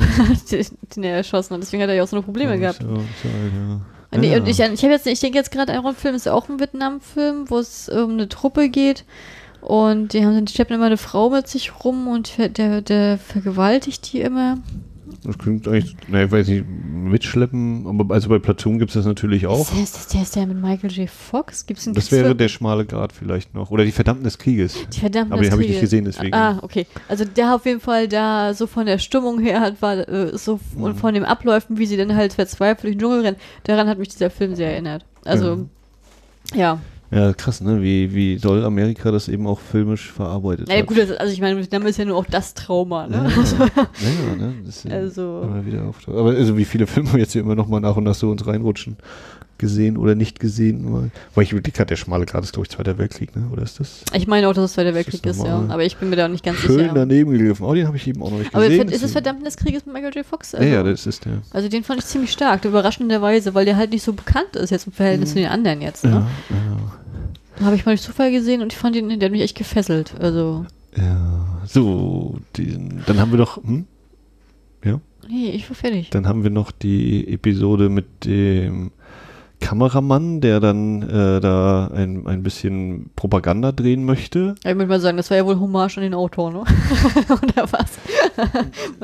Ja, also weiß ich Und, nicht, und wie, vielleicht auch wie vielleicht er sogar noch ein bisschen Kritik, so, ne? Ich Aber- weiß natürlich nicht, was, was hier unser An Jung Jo, Jung Jo An äh, ähm, als Kriegsreporter in der Realität eben für Berichte gemacht hat. Also ob er auch so wie der, wie der Kameramann in diesem Film agiert hat und eben positiv Sachen darstellen wollte oder eben eben geschönt äh, Sachen äh, einfangen wollte. Nee, Oder er äh, das, äh, natürlich muss das positiv darstellen. Das war eine Militärregierung zu der Zeit. Da gab es Ja. keine, keine Pressefreiheit. ne, und ob er dann eben sozusagen durch die, durch die textliche Verarbeitung dann vor allem sozusagen eher die, die tatsächlichen Geschehnisse äh, beschrieben hat, als eben mit den Aufnahmen. Ja, genau, aber diese, die, das äh, wird eben sehr kritisch dargestellt, dass eben sozusagen der Presse, der Vertreter der Presse, ne, Kriegsberichterstatter kann man fragen, ob, ob das nicht, wenn es einer von der Regierung ist, ist ja eben auch nochmal was anderes, äh, dass der eben wirklich den Krieg immer positiv darstellen will und eben nicht leicht und sowas zeigen will. Was ja, eben aber ja auch auch sehr extrem, auch sehr extrem Ja, darstellen möchte. äh, was ne? eben ja auch äh, nichts Neues ist. Äh, ne, wir wissen zum Beispiel hier der UFA-Konzern, gegründet im Ersten Weltkrieg, eben um genau das zu machen, Bilder, äh, dem, die den Krieg eben positiv darstellen sollen, also Propaganda. das, äh, das, wusste, zu- das wusste ich gar nicht. Entschuldigung. Das ist so einer der der Quellen eben ne, die Beeinflussung. Das kann eben Film. Da, dafür ist er da. Das ist schon traurig, dass ich mich mit dem Deutschfilm überhaupt gar nicht auskenne, aber ich in Südkorea alles runterbeten kann. das ist wirklich. Ja, so. Naja, jeder hat so seine Stärken und Qualitäten. Ne? Ich glaube, du findest leichter einen Gesprächspartner als ich. Keine Ahnung, aber das ist so. Ähm, Aber finde ich spannend, der Ufer, das wusste ne, ich wirklich was, nicht. was eben Krieg oder wie eben Krieg das sozusagen auch befeuert hat, vielleicht dann eben so, so Filmentwicklung und solche Sachen. Naja, genau, also das ist eben auch nochmal eine, eine Episode, die sich da abspielt, die ist immer nochmal so. Also weiß ich nicht, habe das, ich, ich hab in dem Moment auch gedacht, mein Gott, du hast auch ein schönes Timing, ne? Also das das, denn- war wirklich. ist das denn für dich klischeehaft? Oder? Also ich finde Nö, das gibt's ja wirklich im Krieg. Das ist ja wieder Kriegsreporter. Warum soll Also- das klischeehaft sein? Also es wirkt auf mich schon so ein bisschen so Klischee. Ja, jetzt kommt halt noch der Reporter und der ist natürlich äh, nur daran interessiert, dass das eben so positiv dargestellt wird. Will ich ja, halt gut, auch so, aber aber. das ist ja nun mal so. Also ich, ich, ich, ich muss dann hier dann immer an Generation Kill denken. Das ist ja nun diese coole Ja. HBO-Serie, die ich abgöttisch liebe, weil das ist für mich äh, die, die heilige Dreifaltigkeit der Kriegsserien. das ist Generation Kill auf jeden Fall dabei. Und äh, das, das geht ja auch darum, dass äh, teilweise auf einer Begebenheit beruht von einem Rolling Stone-Reporter, der dann halt im Irakkrieg damit fährt. Und so ist es halt. Also, das ist das in Vietnam sowieso, ne? Also, Vietnam, Ja, aber ich meine trotzdem eher so irgendwie als Klischee, dass du dann irgendwie so einen Reporter hast, der, der eben äh, darauf aus ist, oder Reporter oder eben jemand, der, der eben Kriegsberichterstatter ist und das aber nicht eben nach der Wahrheit sucht, sondern eben nach, wie kriegen wir die Motivation, wie halten wir die Motivation hoch und wie stellen wir das eben positiv dar und dass das irgendwie. Aber da gab es auch diese Kontroversen vor ein paar Jahren. Da gibt es auch, auch einen deutschen Kriegsreporter, meine ich, der mit in Vietnam war. Und ähm, der hat das damals, der hat, glaube ich, sogar die Sachen ganz groß aufgedeckt damals um, diese, um die Qualen des Krieges und wie hart das war. Vietnam gezeigt mit den Napalm-Opfern und wie sie so dieses ne, rennen. mit Agent Orange, das ist so ein Punkt. Und ja. vorher war, und weil auch ganz lange auch in Amerika halt auch noch so eine Zensur war und, der, und der Vietnamkrieg sehr, sehr positiv dargestellt Ja. wurde, und dann halt, um doch Also- die Leute ranzukriegen, ne? ist natürlich jetzt auch vor unserer Zeit, also das haben wir ja nun nicht live miterlebt, deswegen kann ich es auch nicht so genau sagen. Also ich, ich weiß nur, ich habe mal nur mal mit dem Interview gesehen gehabt. Das ist auch schon ein paar Jahre her. Und äh, wie das der Vietnamkrieg extrem zensiert war. Äh, natürlich, um das Sache nach innen zu legitimieren, weil es ja von Anfang an zum Scheitern verurteilt war. Und dass dann halt diese Bilder rauskamen. Ich meine, das war ein deutscher Fotograf, der es rausgebracht hat, der hat auch noch so ein Bildband rausgebracht und alles. Und dass dadurch das erste Mal Kriegsreport, also dass, dass durch den Vietnamkrieg nachher danach keine Zensur mehr auf die Kriegsreporter war. Also das, nur dass in dem halt, Ja. aber Kriegsreporter habe ich nicht mehr ähm, nur noch ganz selten mit dürfen. Also das hat Ja, eine ja dann- Veränderung damals. Es gab ja dann diese Embedded Journalists hier, wo die da immer mit den Panzer durch die Wüste gefahren sind im Irakkrieg oder was das war. Äh, wo dann auch war, ja, äh, wir sehen, sehen sie nichts hier, aber jetzt sind natürlich voll mit dabei, weil sie jetzt hier im, im Panzer sitzen und so ein Zeug, wo natürlich auch irgendwie klar war, naja, die werden schon wissen, in welche Panzer die die setzen und so und nicht äh, unbedingt an die entsprechenden Ecken schicken komplett. Nee, nee, aber ich weiß, dass bei Aber- das Vietnamkrieg war, weiß, das war ja sowieso ein Trauma, aber das ist halt auch eine Lehre, sozusagen für die Regierung war, dass man Reporter nicht immer mitschicken sollte, um auch gewisse Ja. Sachen zu verheimlichen. Das war, war auf jeden Fall auch sehr ausschlaggebend in der Nachbearbeitung. Ja, genau, also diese Episode auch besprochen. Ja, aber finde ich auf jeden Fall glaubhaft. Ich war auch ganz froh, dass der Reporter recht schnell wieder weg war. Ich hätte Angst gehabt, dass der jetzt mal wieder dran hängt. Äh, Hätte ja auch sein können. Ja. Ich finde es dann auch stark, wie tatsächlich relativ beiläufig ähm, mancher Tod so erzählt wird. Ne? Also wir haben dann, dann kommt irgendwie so dieser Sprung.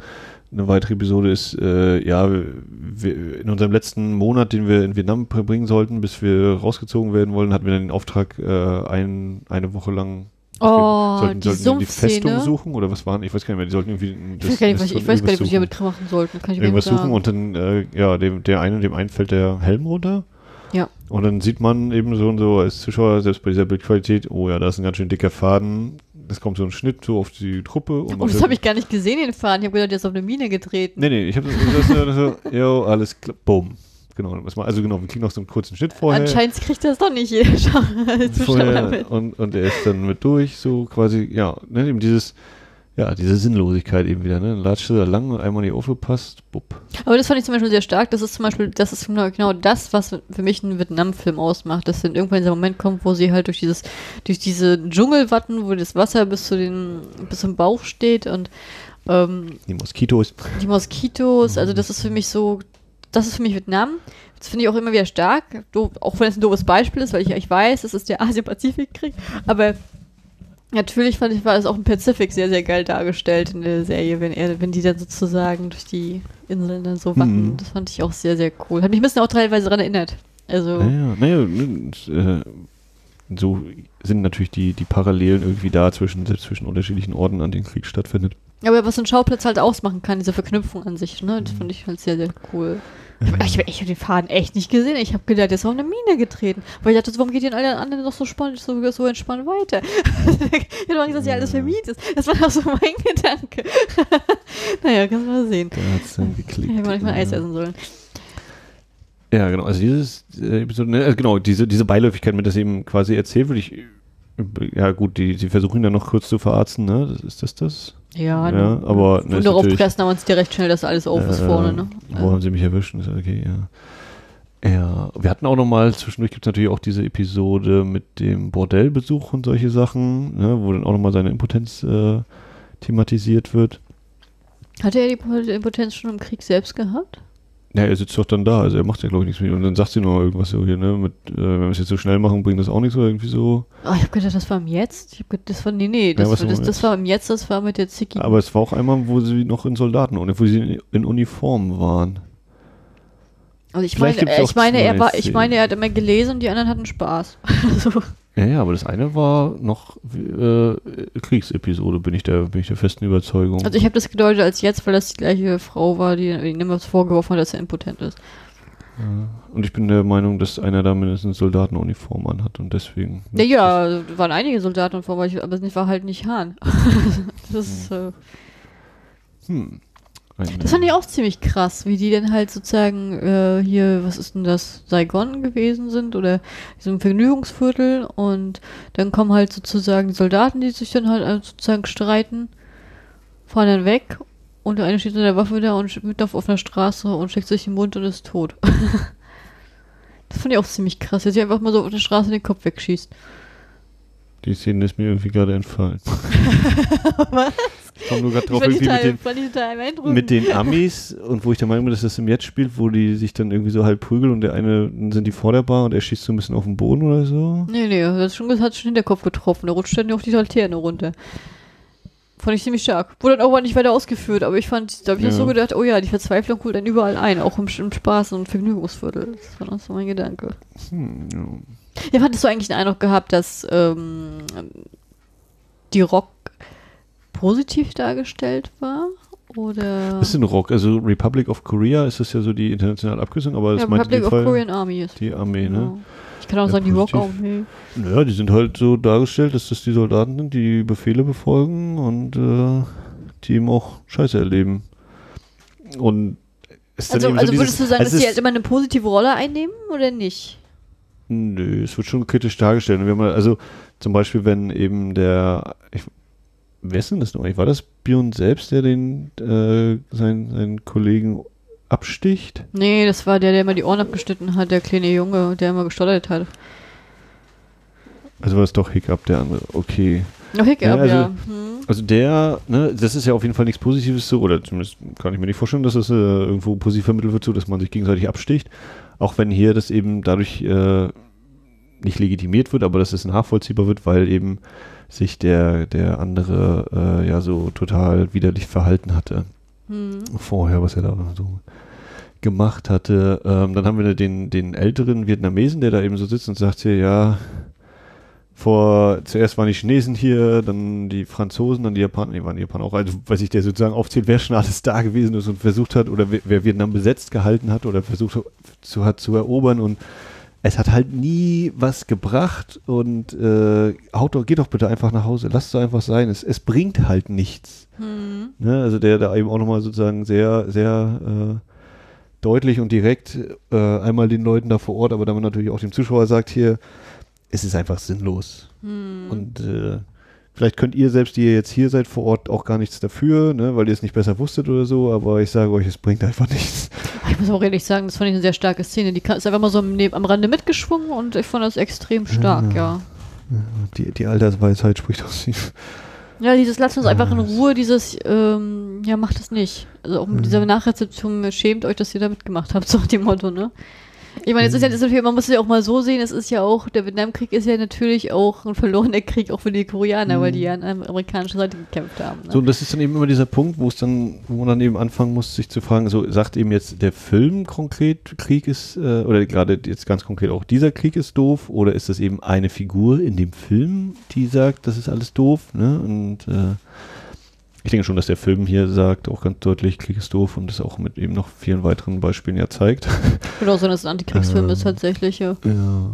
Also es gibt noch zwei Szenen, die ich gerne noch äh, darüber sprechen möchte. Das eine ist äh, die, ja, die Szene, bevor sie eingezogen werden, ist es, glaube ich, wenn sie da eben äh, in dem Gasthaus sind, so bei der Frau und wo dann auch das Foto entsteht letztlich. Ne, wo es dann darum geht, ja, Ach, wer, die Vorvorgeschichte. wer, wer wird jetzt hier sozusagen entjungfert so ungefähr und äh, Mhm. diesem sehr naiven Typ, der, ja, was hier, wenn ich und wenn ich von dem Mädchen die Unterwäsche trage, dann, dann bin ich äh, äh, bin ich sicher und werde nicht sterben und so. Die Mhm. alle noch ein bisschen auslachen. Äh, wo eben ja auch quasi die guten Zeiten nochmal zeigen werden. Das ist dann, stimmt, das ist dann tatsächlich nochmal ein Punkt im Film, wo es der relativ spät im Film ist das diese Szene, würde ich jetzt mal sagen. Ne? Locker in der zweiten Hälfte irgendwann. Ja, die ist kurz Äh, Ende fast, würde ich meinen. Und wo da, wo es eben auch nochmal sozusagen einen Rückblick gibt, wo aber gelacht wird, während ja vom Verlauf her die Episoden, die wir dann eben miterleben in Vietnam, immer ernster werden und immer verrückter und, und äh, da nochmal so eine, diese kurze, dieser kurze Moment der Lockerheit eintritt. Das hat mich zum Beispiel in der Szene sehr geärgert, ähm, dass diese Ablende war auf diese Wandkritzeleien von vorherigen Soldaten Also, ja. und die relativ lange festgehalten wurde und ich m, da keine Untertitel hatte, dass ich nicht Ja. einordnen kann, ist das jetzt ein böses Omen oder ist das eigentlich äh, Hm. nochmal ein positives, alles mit positiv gestartet? Was steht da so? Ja. Ja, das, äh, das würde ich mir halt nochmal wünschen, dass ich das nochmal irgendwie zu erfahren kriege. Ja, also was wir hier auf jeden Fall sehen, ist eben eine Szene der Geselligkeit, äh, auch wieder unterstützt, ne? Essen, Essen führt zu gemeinsamen positiven äh, Momenten und so. Hm. Ist ja vielleicht auch wieder so ein Gegenbild zu einer der Szenen, die relativ früh im Film kommen, wo, jetzt bin ich nicht ganz sicher, also es wird wie gesagt hier äh, Klassentreffen mäßig, ne, wo, wo von, wo Hahn eben da ist und auch sein Chef anscheinend. Oh, die ganzen Konservativen, ja. Und wo Hm. dann eben einerseits so zuerst kommt hier, ja, erzähl doch mal von Vietnam, äh, das hat, waren die Frauen alle toll und, und äh, eben so dieses Positive äh, dargestellt, zu sagen, hier, was habt ihr da so Tolles erlebt? Und was ja dann auch sehr stark kippt, und es dann eben darum geht, dass, ja, ich bin hier äh, der Sohn von einem Industriellen oder so und mich hat, oder wir sind dadurch durch den Vietnamkrieg reich geworden, weil wir die, die Materialien äh, produziert haben und geliefert haben und äh, auch da spielt dann nachher die Impotenz wieder eine Rolle im Anschluss, weil er ja dann so besoffen ist und nicht kann und dann auch geht äh, von der Frau, die sogar bezahlt worden ist schon, ne? also er, er Mhm. müsste nicht mal irgendwas zahlen. So. Und aber eben dann vor allem, dass er dann einfach äh, sich die ganze Zeit dann diese Sprüche anhört und das Einzige, was er sagt, ohne die anderen anzugucken, ist irgendwie so Bullshit. Also ist der Untertitel zumindest. Und daraufhin wird ja der andere Typ, der meinte, ja, ich habe ja profitiert vom Krieg, äh, der wird dann auch ziemlich, Der Symbol, ne? ziemlich wütend. Ja, ja ich finde so, ich finde, ich finde auch der Symbol wird auch sehr gut zusammengefasst. Also er ist ja sozusagen als konservativ der sozusagen dargestellt, die ganze Runde ist konservativ dargestellt und halt auch sagt dann halt auch direkt, ne, das für alle interessieren sich halt nur für ihren eigenen Reichtum, für die Wirtschaft, für Frauen und äh, das war es halt auch im eigenen Leben halt, das ist hier halt ja kleiner Fokus. Und ich fand halt zum Beispiel stark, das hast du jetzt gar nicht erzählt, dass er da sitzt und den Gedanken verloren ist, dieses, ja schön, dass sie mich dann nicht, nicht, nicht fragt, ich habe auch nicht fürs Land gekämpft, ich habe für mein eigenes Überleben gekämpft. Äh, was dann halt auch diese eigene Scham sozusagen nochmal vielleicht auch das zeigt, dass er sich selbst vielleicht auch schämt, dass er so gedacht hat oder denkt. Ähm, das fand ich auch nochmal einen sehr bedeutungsstarken starken Satz. Also, Naja, also ich weiß nicht, ob, Sch- also, hm, Scham, ich glaube eher, dass er, für, dass er für ihn eben so diese Sinnlosigkeit, ne, und dieses, wie, wie, wie absurd das eigentlich ist. Die, die sitzen jetzt eben auch beim Essen zusammen und hier, oh, wir können uns Frauen kaufen noch dazu und ist doch alles super und er eben weiß, ja nee, wenn du da warst, äh, da ist überhaupt nichts super. Sei froh vielleicht, dass du, dass du denkst, dass das hier toll ist und, und ja, meinetwegen genieß es oder sowas, Mhm. ne, aber es ist halt alles Bullshit. Ähm, äh, dass da eben auch nochmal dieses Ding aufmacht. Und dann haben wir eben, wie gesagt, später diese andere Szene äh, der geselligen Runde, die das ja nochmal sozusagen äh, ja nicht spiegelt, aber sozusagen nochmal aufgreift, eben diese Thematik, dass in der Runde zusammensitzen. na gut, aber ich finde, ich weiß nicht, ob das jetzt so passend ist, ähm, sozusagen Kameraden, die das gleiche Schicksal teilen und gleich zusammen in den Krieg ziehen werden, zu vergleichen mit alten Klassenkameraden, die halt aus reichen Schnöselkreisen kommen und die halt im Alltag nicht viel miteinander zu tun haben. Nee, ich meine, der Vergleich in der Hinsicht, dass es eine, die Ausgangssituation ähnlich ist. Ne? Wir haben einen, Abendessen gemeinsam oder so eine Essensrunde, man sitzt beisammen und ist irgendwie ein bisschen gesellig und die eine Szene, ja, kippt ja dann, wie gesagt, ins eher Negative und auch der vermeintlich tolle Ausgang, dadurch, dass er eben mit der Frau schlafen könnte, ist natürlich auch wieder äh, Perspektivensache. Natürlich ist es für die Frau eigentlich nicht unbedingt toll. Ne? Also sie scheint mit ihrem Job zufrieden zu sein, das wirkt so halbwegs, aber ne, wer weiß, was da eben auch so dahinter steckt. Und bei dem anderen hast du eben auch wieder ne, die Gruppe von Männern, die so zusammensitzt und auch da geht es eigentlich darum, dass am Ende jemand mit einer Frau schlafen soll. Hm. ähm, und hier sind es aber eben so, ja, positive Erinnerungen und was von dem bleibt, ist eben einmal äh, die, die Sprüche an der Wand, vermeintlich oder vermutlich, wir wissen leider nicht, was da nur genau steht, müssen wir mal jemanden fragen, der Koreanisch kann. Mhm. Und äh, dieses Foto, das ist auch nochmal ein Erinnerungsstück, was davon bleibt und eben äh, weil noch da waren. Ja, genau. Ich habe mich auch gefragt tatsächlich äh, während des Sichtens, was, wie, was würdest du sagen, hat jetzt gerade die Figuren im Film gebrochen im Krieg? Weil es an bestimmte Situationen selbst geknüpft, weil es einfach diese, weil das einfach diese Ablehnung von der Gesellschaft, die denkt ja hin, um dass sie die halt beschützen, aber gleichzeitig sagen sie alle gehen nach Hause, sind halt zeigen auch keine Dankbarkeit da, oder ist es dann halt dieses ewige Warten und Warten und Warten, passiert nichts, oder dann halt dieses, wenn da mal was passiert und dann wird es richtig schlimm, oder was würdest du sagen, was waren so die einzelnen Knackpunkte bei also den Einzelfiguren? Es ist natürlich innerhalb der Episoden kriegen wir immer eine Sache erzählt, die sozusagen vielleicht für den Einzelnen immer jeweils ein Knackpunkt sein kann und dann natürlich in der Gesamtheit dieser ganzen Episoden, dieses, dieser Sinnlosigkeit äh, sich bewusst werden. Ne? Wir haben eben, äh, dass hier nachts die, die, das Vieh abgeschossen wird, mhm. ne, was völlig daneben ist. Wir haben äh, dieses, wenn er da in den Tunnel geht, was für ihn total ihn jetzt ganz persönlich betrifft. Wir haben eben die Szene, wo ah, wie hieß denn der andere, Hong oder Hon oder so, der eben mit dem Ohrenabschneider, der die. Der Hiccup, ist der Hiccup. Ja, nee, nicht der, sondern der andere, den er eben umbringt, der, der eben so ein völliger Sadist aber das ist. Der Hong war das nicht, Hong war der andere. Und äh, ne, der das eben mit ansieht und daraufhin ihn umbringt, dass das ihn also völlig fertig gemacht hat. Aber ich glaube nicht, dass äh. das ein Sadist war. Ich glaube, der ist einfach in der Pein losgerannt, hat aus Versehen jemanden umgebracht und das wollte er keine Zeugen mehr haben. Ich glaube, das war einfach nur eine selbstschutzpanische Handlung. Also, aber ja, ja, okay, hm, aber der war, war der hatte trotzdem schon so äh, Sachen, wo ich auch sagen würde, äh, du bist immer einen Schritt drüber über dem, was man machen Ehrlich, sollte. Das ist mir gar nicht aufgefallen. Fällt dir noch eine vielleicht ein? Nee, aus dem Stand nicht. äh, jetzt mit in dem Verhältnis zu seinen Kameraden oder zu Verhältnis zu Wurfbewohnern oder jetzt ja, überhaupt so. Diese, diese Einstellung, so in dem Krieg zu sein, der schien mir schon so ein bisschen nicht der Kriegsgeil zu sein. Vielleicht habe ich dann auch aus anderen Filmen einfach noch ein bisschen was mit reingelegt in seine Figur. Ähm, auf jeden Fall, genau, dass, dass eben jeder so einzeln seine einzelnen Punkte hatte, an denen er möglicherweise gebrochen ist und das natürlich die Gesamtheit dieser einzelnen Punkte und zum Beispiel auch dieser, dieser letzte finale Angriff, ne, auch der, der dann so überblendet wird mit manchen anderen Ereignissen der das fand ich ziemlich zeigt, krass dargestellt. Äh, also. äh, wie eben, was sie eben bis dahin schon erlebt haben oder durchgemacht haben und ne, dass das jetzt nicht dazu führt, dass es ihnen danach noch besser, äh, noch vielleicht wieder besser gehen könnte. Ähm, ja, das wäre meine Meinung. Was denkst du? Gibt es den einen Punkt für, jemanden, für den Einzelnen? Also, es, ist, also es, es, ist schon diese Grundsituation, wie er noch immer wieder sagt, ist tristlos und aber es wirkt schon so ein bisschen konstruiert, dass halt für jeden dieser eine Knackpunkt, dieser eine Auslöser also, gezeigt wird, schon der, der, der, Moment war, wo der Schalter umgelegt wurde. Ich denke auch, dass das eben ein Punkt ist, damit das eben so in der Filmhandlung, ne, dass das eben so ein bisschen konventionell in der Hinsicht ist, dass du sagst hier, jetzt hat er dieses erlebt, deswegen wird er jetzt so, mhm. dass man dann eben alles ein bisschen zugespitzt ist und äh, eben um um das nochmal ein bisschen stärker hervorzuheben. Aber das ist so eben die Gesamtheit dieser Ereignisse einen ja auch nachvollziehbar völlig, ja. völlig äh, kaputt macht, ja. Obwohl ich jetzt ich, weil ich das Gefühl habe, dass amerikanische Kriegs-, also amerikanische Vietnam-Filme vielleicht ja noch ein bisschen härter zu loslegen. Also, dass es da ein bisschen direkteren Kontakt gibt oder deutlich blutiger noch erscheint als jetzt äh, der Film. Ja, also das sind wahrscheinlich auch immer, je nachdem, was die so zeigen wollen. Ich also der Film hier ist ja dann spätestens hinten raus, wird ja auch nochmal ganz schön deftig und hart, was so die, das Kriegsgeschehen an sich nochmal angeht. Also ist auch davor schon, gerade eben mit dem Dorf da, mit dem Tunnel und der, der Frau, die da ein bisschen Widerstand leistet. Ja, ich meine jetzt nicht, dass äh, der Film jetzt hier nicht, dass der jetzt nicht hardcore ist, ne, aber ich finde schon, dass amerikanische Film vielleicht oft kommt das auch mit diesem Patriotismus, der halt immer noch drin ist, weil deutlich stärker noch diese Konfrontation selbst mit den einzelnen Leuten im Direktkontakt zeigen. Ja, genau. So, und dass das der Film aber, finde ich, auch nicht unbedingt nötig hat, weil er das eben, äh, eben, ja, an der, also ist halt natürlich ein Kriegsfilm, aber dann doch eben so diese Dramakomponente dann deutlicher macht, eben die eher die Auswirkungen zeigt und äh, durchaus geschickt manchmal eben, ne, wenn eben diese nächtliche Schießerei ist, du siehst halt nichts und die ballern da einfach los. Das ist halt äh, im Verhältnis, glaube ich, ein bisschen günstiger umzusetzen, als wenn man jetzt eben so eine große Schlacht da inszeniert. Ja, ich habe aber auch echt immer gedacht, na, jetzt haben wir ja pfiffig gemacht, das ist doch keiner. ich habe da immer keinen Ja. gesehen. Wieso, da läuft einer, stand jemand, der, ne?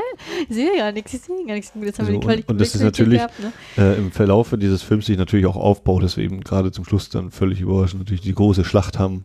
Und dann auch mal gesagt, ja, und wir sollten ja eh nur die fünfte Nachhut sein und irgendein so ein Stück sichern, während die anderen weiter vorne sind und so. Und dann Das kommt Dorf halt, verteidigen, ne?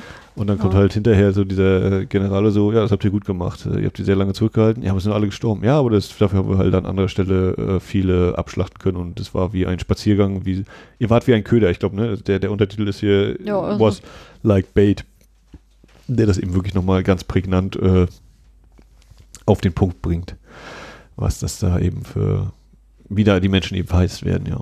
Mhm. Genau. Ja, und dann haben wir das, das große Finale noch äh, mit Björn und, und Hahn. Wir haben, Oh, da habe ich auch wieder, ja, auch gedacht, oh Gott, oh Gott, oh Gott. Wir haben Also, schon- da habe ich mitgefiebert.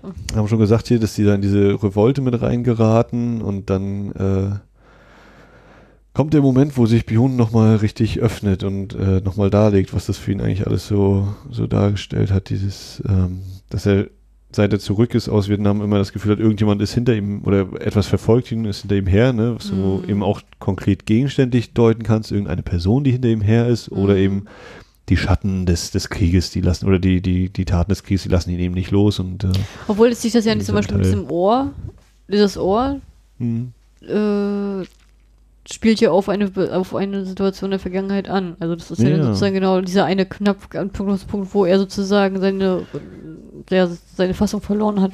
Also er schneidet sich eben selbst das Ohr dann ab, auch.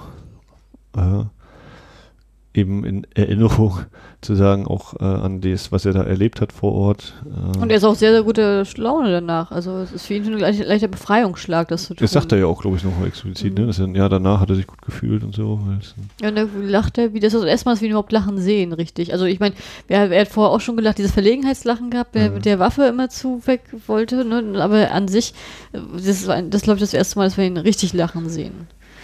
Ja. Also beim Finale war ich ein bisschen abgelenkt, weil ich dachte, oh Gott, das ist jetzt Kung Fu. Ich, hab, weil ich mir dachte so, boah, wird er jetzt vom Sold wird er jetzt, wird er jetzt von Soldaten im eigenen Land erschossen? Also das war jetzt dieses Ding, was passiert da jetzt? Was passiert da jetzt? Mhm. Weil der auch diese Schießereien ge, gezeigt waren, da wusste ich halt nicht, ist das richtige Patronen oder ist das jetzt irgendwas anderes? Ähm, es hat mich halt sehr unruhig gemacht und dann hast du halt auch diese normale, dann habe ich das ja für mich abgehakt gehabt, dass ich dann ein bisschen entspannter wurde und dann hast, siehst du halt die beiden da laufen, wenn die alle, da ist eine Hochzeit, da kommen vielleicht spielen kleine Kinder, also es ist halt der ganz normale Alltag. Genau, die ne? laufen weg und dann, genau, wir, wir geraten dann in den völlig banalen Alltag. Wir sind an der Kirche, es ist vielleicht gerade Hochzeit gefeiert worden. Also gut, das ist nicht ganz banaler die Alltag, ist das ist schon die ein Hochzeit, besonderer ja. Moment. Ähm, aber genau, wir geraten in den nicht kriegerischen Alltag und äh, es verläuft sich dann eben so, dass diese Waffe, die Bjorn dem Hahn hat zukommen lassen, äh, dass die dann eine wichtige Rolle spielt und Hahn äh, oder dass Bjorn sagt, bitte erschieß mich quasi, ne? Naja, er sagt, sagt eigentlich Also- nicht. Er also- sagt einfach, er kann damit nicht abschließen. Und dass er, äh, und, also, Hahn Hahn fragt, fragt ihn, warum er diese Waffe geschickt hat. Und dann sagt er dann halt, weil er, ähm, er das Gefühl hat, er muss sich selber erschießen und dann war es besser so, wenn er sie hat. So, also er sagt es auch mal direkt, was man vorher so schon erwartet hat mit diesem Selbstschutz. Und dann stehen sie sich gegenüber und Hahn richtet die Waffe auf Bjorn. Und das wird auch, er, er schießt nicht gleich oder so, sondern er steht dann erstmal da und dann kriegen wir immer noch so- auch so die Reaktion der Passanten mit. Noch so Aber dieses- ganz langsam. Das ist sehr, sehr schön inszeniert. ja, ja, also ich kann mir das auch vorstellen, dass das so in echt ist. Ne? Dass Ja. eine, eine bemerkt das, läuft weg und dann, warum läuft da gerade jemand? Oh, da ist eine Waffe und dann, Mhm. ohne, ohne dass jetzt eben sofort die Massenpanik entsteht oder so, aber dass die eben Mhm. alle nach und nach, was eben auch so zeigt, ne? so diese, diese Beiläufigkeit wieder, ne? so wie eben in Vietnam da ein paar beiläufig eben äh, ihr Leben verlieren, so ist auch hier so ein bisschen dieses, das kriegt man ja gar nicht mit und eigentlich so die Hochzeit und doch, Wetter ist vielleicht nicht super, aber wir gehen ja gerade spazieren und sonst wie was und Mhm. ja, und diese, diese ganze äh, ja, Verlorenheit, diese ganze Tragik äh, entlädt sich dann eben in diesem einen Schuss, mit dem Hahn dann Bjorn erschießt. Äh, also sowohl traurig wie auch eben wirklich, also hat mich durchaus fertig gemacht. So dann. Also einerseits so gedacht, so ja, ich glaube, es wird irgendwie daraus, darauf hinauslaufen, dass mindestens einer von beiden noch stirbt. Mhm. Aber trotzdem dann auch so, ne? Und Gerade auch, also ich bin dann, glaube ich, mehr in Hahns Perspektive gewesen, der eben eigentlich auch schon fertig war und das Ganze äh, ne, wirklich auch nicht weiß, was, was soll das alles. Oder, äh, und dann eben auch noch sozusagen sein Freund ja eigentlich da eben dann zu erschießen. Und irgendwie auf eine ganz verquere Weise zu wissen, das ist gut für den, dass das Bune, dass er, dass er, Dass er Frieden Weil- findet, ne? genau, dass er Mhm. nicht anders abschließen kann und äh, jetzt er auch derjenige ist, der das auch noch mit sich rumschleppen muss und ja. Also ich habe nicht, ich habe, ich habe damit jetzt gerechnet, dass Pion sterben wird. Ich habe nicht damit gerechnet, dass er so sterben wird. Mhm. Also ich meine, vielleicht, vielleicht mag dem einen oder anderen das nachvollziehbar sein. Für mich war das eine Überraschung. Ich habe gedacht, die ganze Zeit, der springt gleich irgendwie runter während des Gesprächs, so unverwartet. Ich habe ich hab also die ganze Zeit gedacht, dass er sich selbst letztendlich selber das Leben nehmen wird. Das war so meine Mhm. Vermutung, äh, war mein Gedanke gewesen. Und Ja. dass denn so kam, das war natürlich hart. Ich war, ich war mir auch nicht sicher, wenn als dann die Abblende kam, ob nicht vielleicht Hahn sich selber auch noch erschießt, ob das vielleicht dann noch mal. Das wäre tatsächlich noch so gewesen, ne? so, weil er sich ja noch dazulegt und dazu bettet. Aber andererseits, wenn das so semi-biografisch ist, dann muss er ja überleben, dann kann er kann er die ganzen Bücher sonst nicht schreiben später. Das ist halt Semi, ne? äh, ja, überlege gerade, ob das dann so diese, diese Soldaten, ob das so eine Art verlorene Generation, so eine, die, die Peter Pan Lost Boys äh, äh, auf eine ganz verschobene Art und Weise sind, ne, die eben, so wie das ja auch Rambo äh, thematisiert, äh, dieses Zurückkehren in die Heimat, aber schon gar nicht mehr damit klarkommen oder eben gar nicht mehr dahin passen, so richtig. Ich glaube, das mit dem Hinterhin passen, so eine Sache Ja. auch, ne? Das, Also das, deswegen fand ich es auch entspannt. Also ich meine, ich weiß gar nicht, ob das jetzt in dem amerikanischen Film jetzt so drin ist, aber doch, da gibt es auch einige, habe ich auch schon gesehen in der Hinsicht. Aber es ist ja nur auch so, dass zum Beispiel in Amerika durch den Vietnamkrieg ähm, ja auch die Gesellschaft gespalten hat. Da hast du ja auch die Hippie-Bewegung einerseits Ja. gehabt, die sind ja, ihr seid alles Mörder, ihr seid Babykiller, was ja was ja für, den Vietnam, für, für die ähm, also die amerikanischen Soldaten auch extrem tief saß, weil das, die haben das für das gekämpft, die haben sich dafür geopfert und gleichzeitig als Babykiller beschrieben zu werden, dann konnten sie gar nicht klarkommen und die wussten ja auch gar nicht, die haben ja, gedacht, die haben ja gedacht, die haben den Rückfall der Bevölkerung, wenn du wiederkommst, das ist ja dann auch nochmal so ein Ding, ne? Und äh, in Südkorea zum Beispiel war es genau das Gegenteil, dass, dass, dass der Krieg da ist, war bekannt, aber sich hat keine, hat irgendwie keines interessiert, außer die Leute, die jetzt persönliche Leute hatten, die betroffen waren oder die weg waren, aber da, da fand jetzt keine große Auseinandersetzung jetzt ausstehen. Äh, außer jetzt hier, dass die Militärregierung jetzt ganz tolle Entscheidungen dadurch gefällt hat und so, ne? Also das finde ich schon in der Hinsicht sehr, sehr spannend, wie Filme das aufarbeiten. Ich finde, die geben halt auch mal noch einen schönen Einblick immer so auf das gesell aktuelle Gesellschaftsbild in der Hinsicht. Finde ich sehr, sehr cool. Ich fand auch das Ende sehr, sehr beeindruckend gemacht und fand es schade, aber ich habe mich auf ihn gefreut, dass er wirklich Frieden findet. Weil ich fand es auch sehr stark, weil er hier das erste Mal richtig, richtig lacht. Also richtig, äh, richtig Mhm. begeistert ist und glücklich ist und ähm, ja, das, das, ging mir, das ging mir auch ins Herz, muss ich sagen. Also ich bin froh, dass die das nicht weiter ausgeschlachtet haben. Also es war schon sehr, sehr, der arme Teufel da, ja. war schon ziemlich stark, ja. Also ich muss ehrlich sagen, war echt ein guter Film. Ah, Ja, Also, da würde ich zustimmen. Da stimme ich zu. also ich könnte jetzt auch ein paar andere Filme aus Korea, ein paar andere Kriegsempfehlungen geben. Aber es sind halt keine alten Filme. Und dann halt relativ junge. Ja, ähm, ich weiß nicht, oder hast, hast du doch was zu dem Film? Oder? Nee, zu dem Film habe ich Also ich bin soweit eigentlich auch, Ich fand wirklich sehr, sehr schön, hat mir sehr gut gefallen, kann ich nur empfehlen. Auch durch mit White Badge. Wie gesagt, ihr könnt ihn äh, bei YouTube gucken mit englischen Untertiteln, wenn das für euch nicht so die super Hürde darstellt. Ist vielleicht auch, also selbst wenn man jetzt nicht Englisch könnte, äh, vielleicht auch eine Erfahrung, so den Film eben zu gucken, ohne dass man genau weiß, was jetzt eins zu eins gesagt wird, aber was man so eben durch die Bilder und durch die Erzählung natürlich auch irgendwie mitnimmt. Ich finde, die Dialoge Das waren jetzt auch nicht bedeutungsschwanger. Also das war. Ja, es gibt so ein paar Sachen, was so die Erklärung angeht, wie mit der Frau, die eben, äh, also mit Björns Frau, die ja schwanger war und dann die äh, von ihm geschlagen oder getreten worden ist und solche Sachen. Also aber das, es war nur das das, einmal, ne? Aber ob und wie sich das dann zum Beispiel ergibt oder nicht ergibt. na gut, ähm. aber dafür haben sie jetzt den Podcast gehört, ne? Ja. Die beiden Hörer. ja. Ähm, ich habe tatsächlich jetzt auch nichts mehr so im Nachklapp. Ähm, hast du noch irgendwas, was du. Hast du eigentlich einen Lieblingskriegsfilm äh, oder jetzt oder hast nee, das ist eine Kriegs das ist eine doofe Frage. Hast du vielleicht äh, einen F Krieg Ein Den, Film, du am, den, den, den du am spannendsten von der Thematisierung her findest. Also damit meine ich jetzt Also- äh, also bestimmten Krieg, sowas wie Ja. Vietnam, Korea, Zweiter Weltkrieg, Erster Weltkrieg, blub, blub, blub, blub, irgendwann Antike. Ähm, Oh, bum, bum, bum, bum. Ich glaube, bin, ich bin geprägt durch Soldat James Ryan und Band of Brothers, so Richtung Zweiter Weltkrieg, aber grundsätzlich, oh, schwer zu sagen, eher nicht unbedingt. Nö. Und du? ja, ich finde schon, dass äh, Vietnam-Verfilmungen sehr äh, starken, Stil- also sehr eigen, äh, eigenen Stil haben, auch meistens auch sehr geile Soundtracks, wenn, ich meine, wenn man mal ehrlich ist. Und sehr gute Hubschrauber-Szenen. Ja, aber auch sehr hübsche Soldatenuniformen. Nein, also, ähm, weiß ich nicht, kann ich jetzt nicht so sagen. Also ich finde auch Zweiter Weltkrieg sehr interessant, weil man da auch teilweise ja gerade auch die eigene Geschichte drin, also die, von den sozusagen Mhm. Vorfahren so drin hat. Ähm, ich gucke ich guck aktuell ja, also ich habe aktuell jetzt ein paar Koreakriegssachen gesehen, die finde ich, das, das finde ich extrem spannend, diese Vorstellung, dass du eigentlich gegen dich selber kämpfst. Also das finde ich extrem krass. Also nur, dass nur die Ideologie, dass nicht, dass deine Herkunft oder deine Ethie oder deine Sprache oder irgendwas sich unterscheiden, eigentlich seid ihr ein Land, sondern einfach nur die Ideologie. Also das ist, als wenn links und rechts gegeneinander kämpfen in so einem Land. Also das ist finde ich ganz, finde ich total krass, war total überfordert beim ersten Sichten. Ich habe lange keinen Film zu dem Thema gesehen und war dann echt extrem, fand ich extrem hardcore, das zu sehen. Das, sonst hast du ja immer noch dieses Feindbild wir gegen die, aber wenn das irgendwie doch so ist, das ist schon krass. Ist vielleicht auch nochmal interessant, wenn man das mal so sieht, ne? Das ist ja durch diese, gerade diese Teilung in Nordkorea, da hast du ja sozusagen, dieser, wurde ja auch durch diesen wurde Kriegsbrutalität und dieser, also der Koreakrieg war ja extrem heftig. Und dass dieser Hass gegen diese Kommunisten, also gegen Norden so extrem aufgebaut ist und dass der halt auch entladen wurde, halt in, also in Vietnam.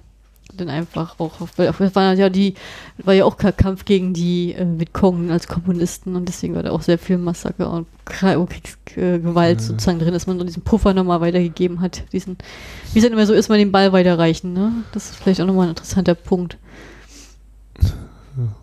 Mhm. Ja, wieder so eine super fröhliche Geschichte, über die wir hier sprechen.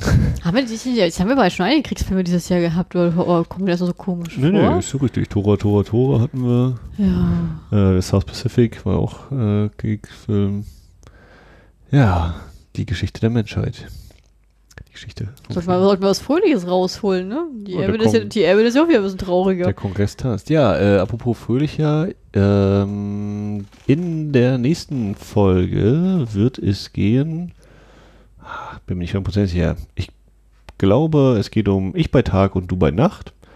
Oder es geht um sieben Ohrfeigen und das könnten schon eher wieder Lustspiele sein, vielleicht ein bisschen komödienhafter.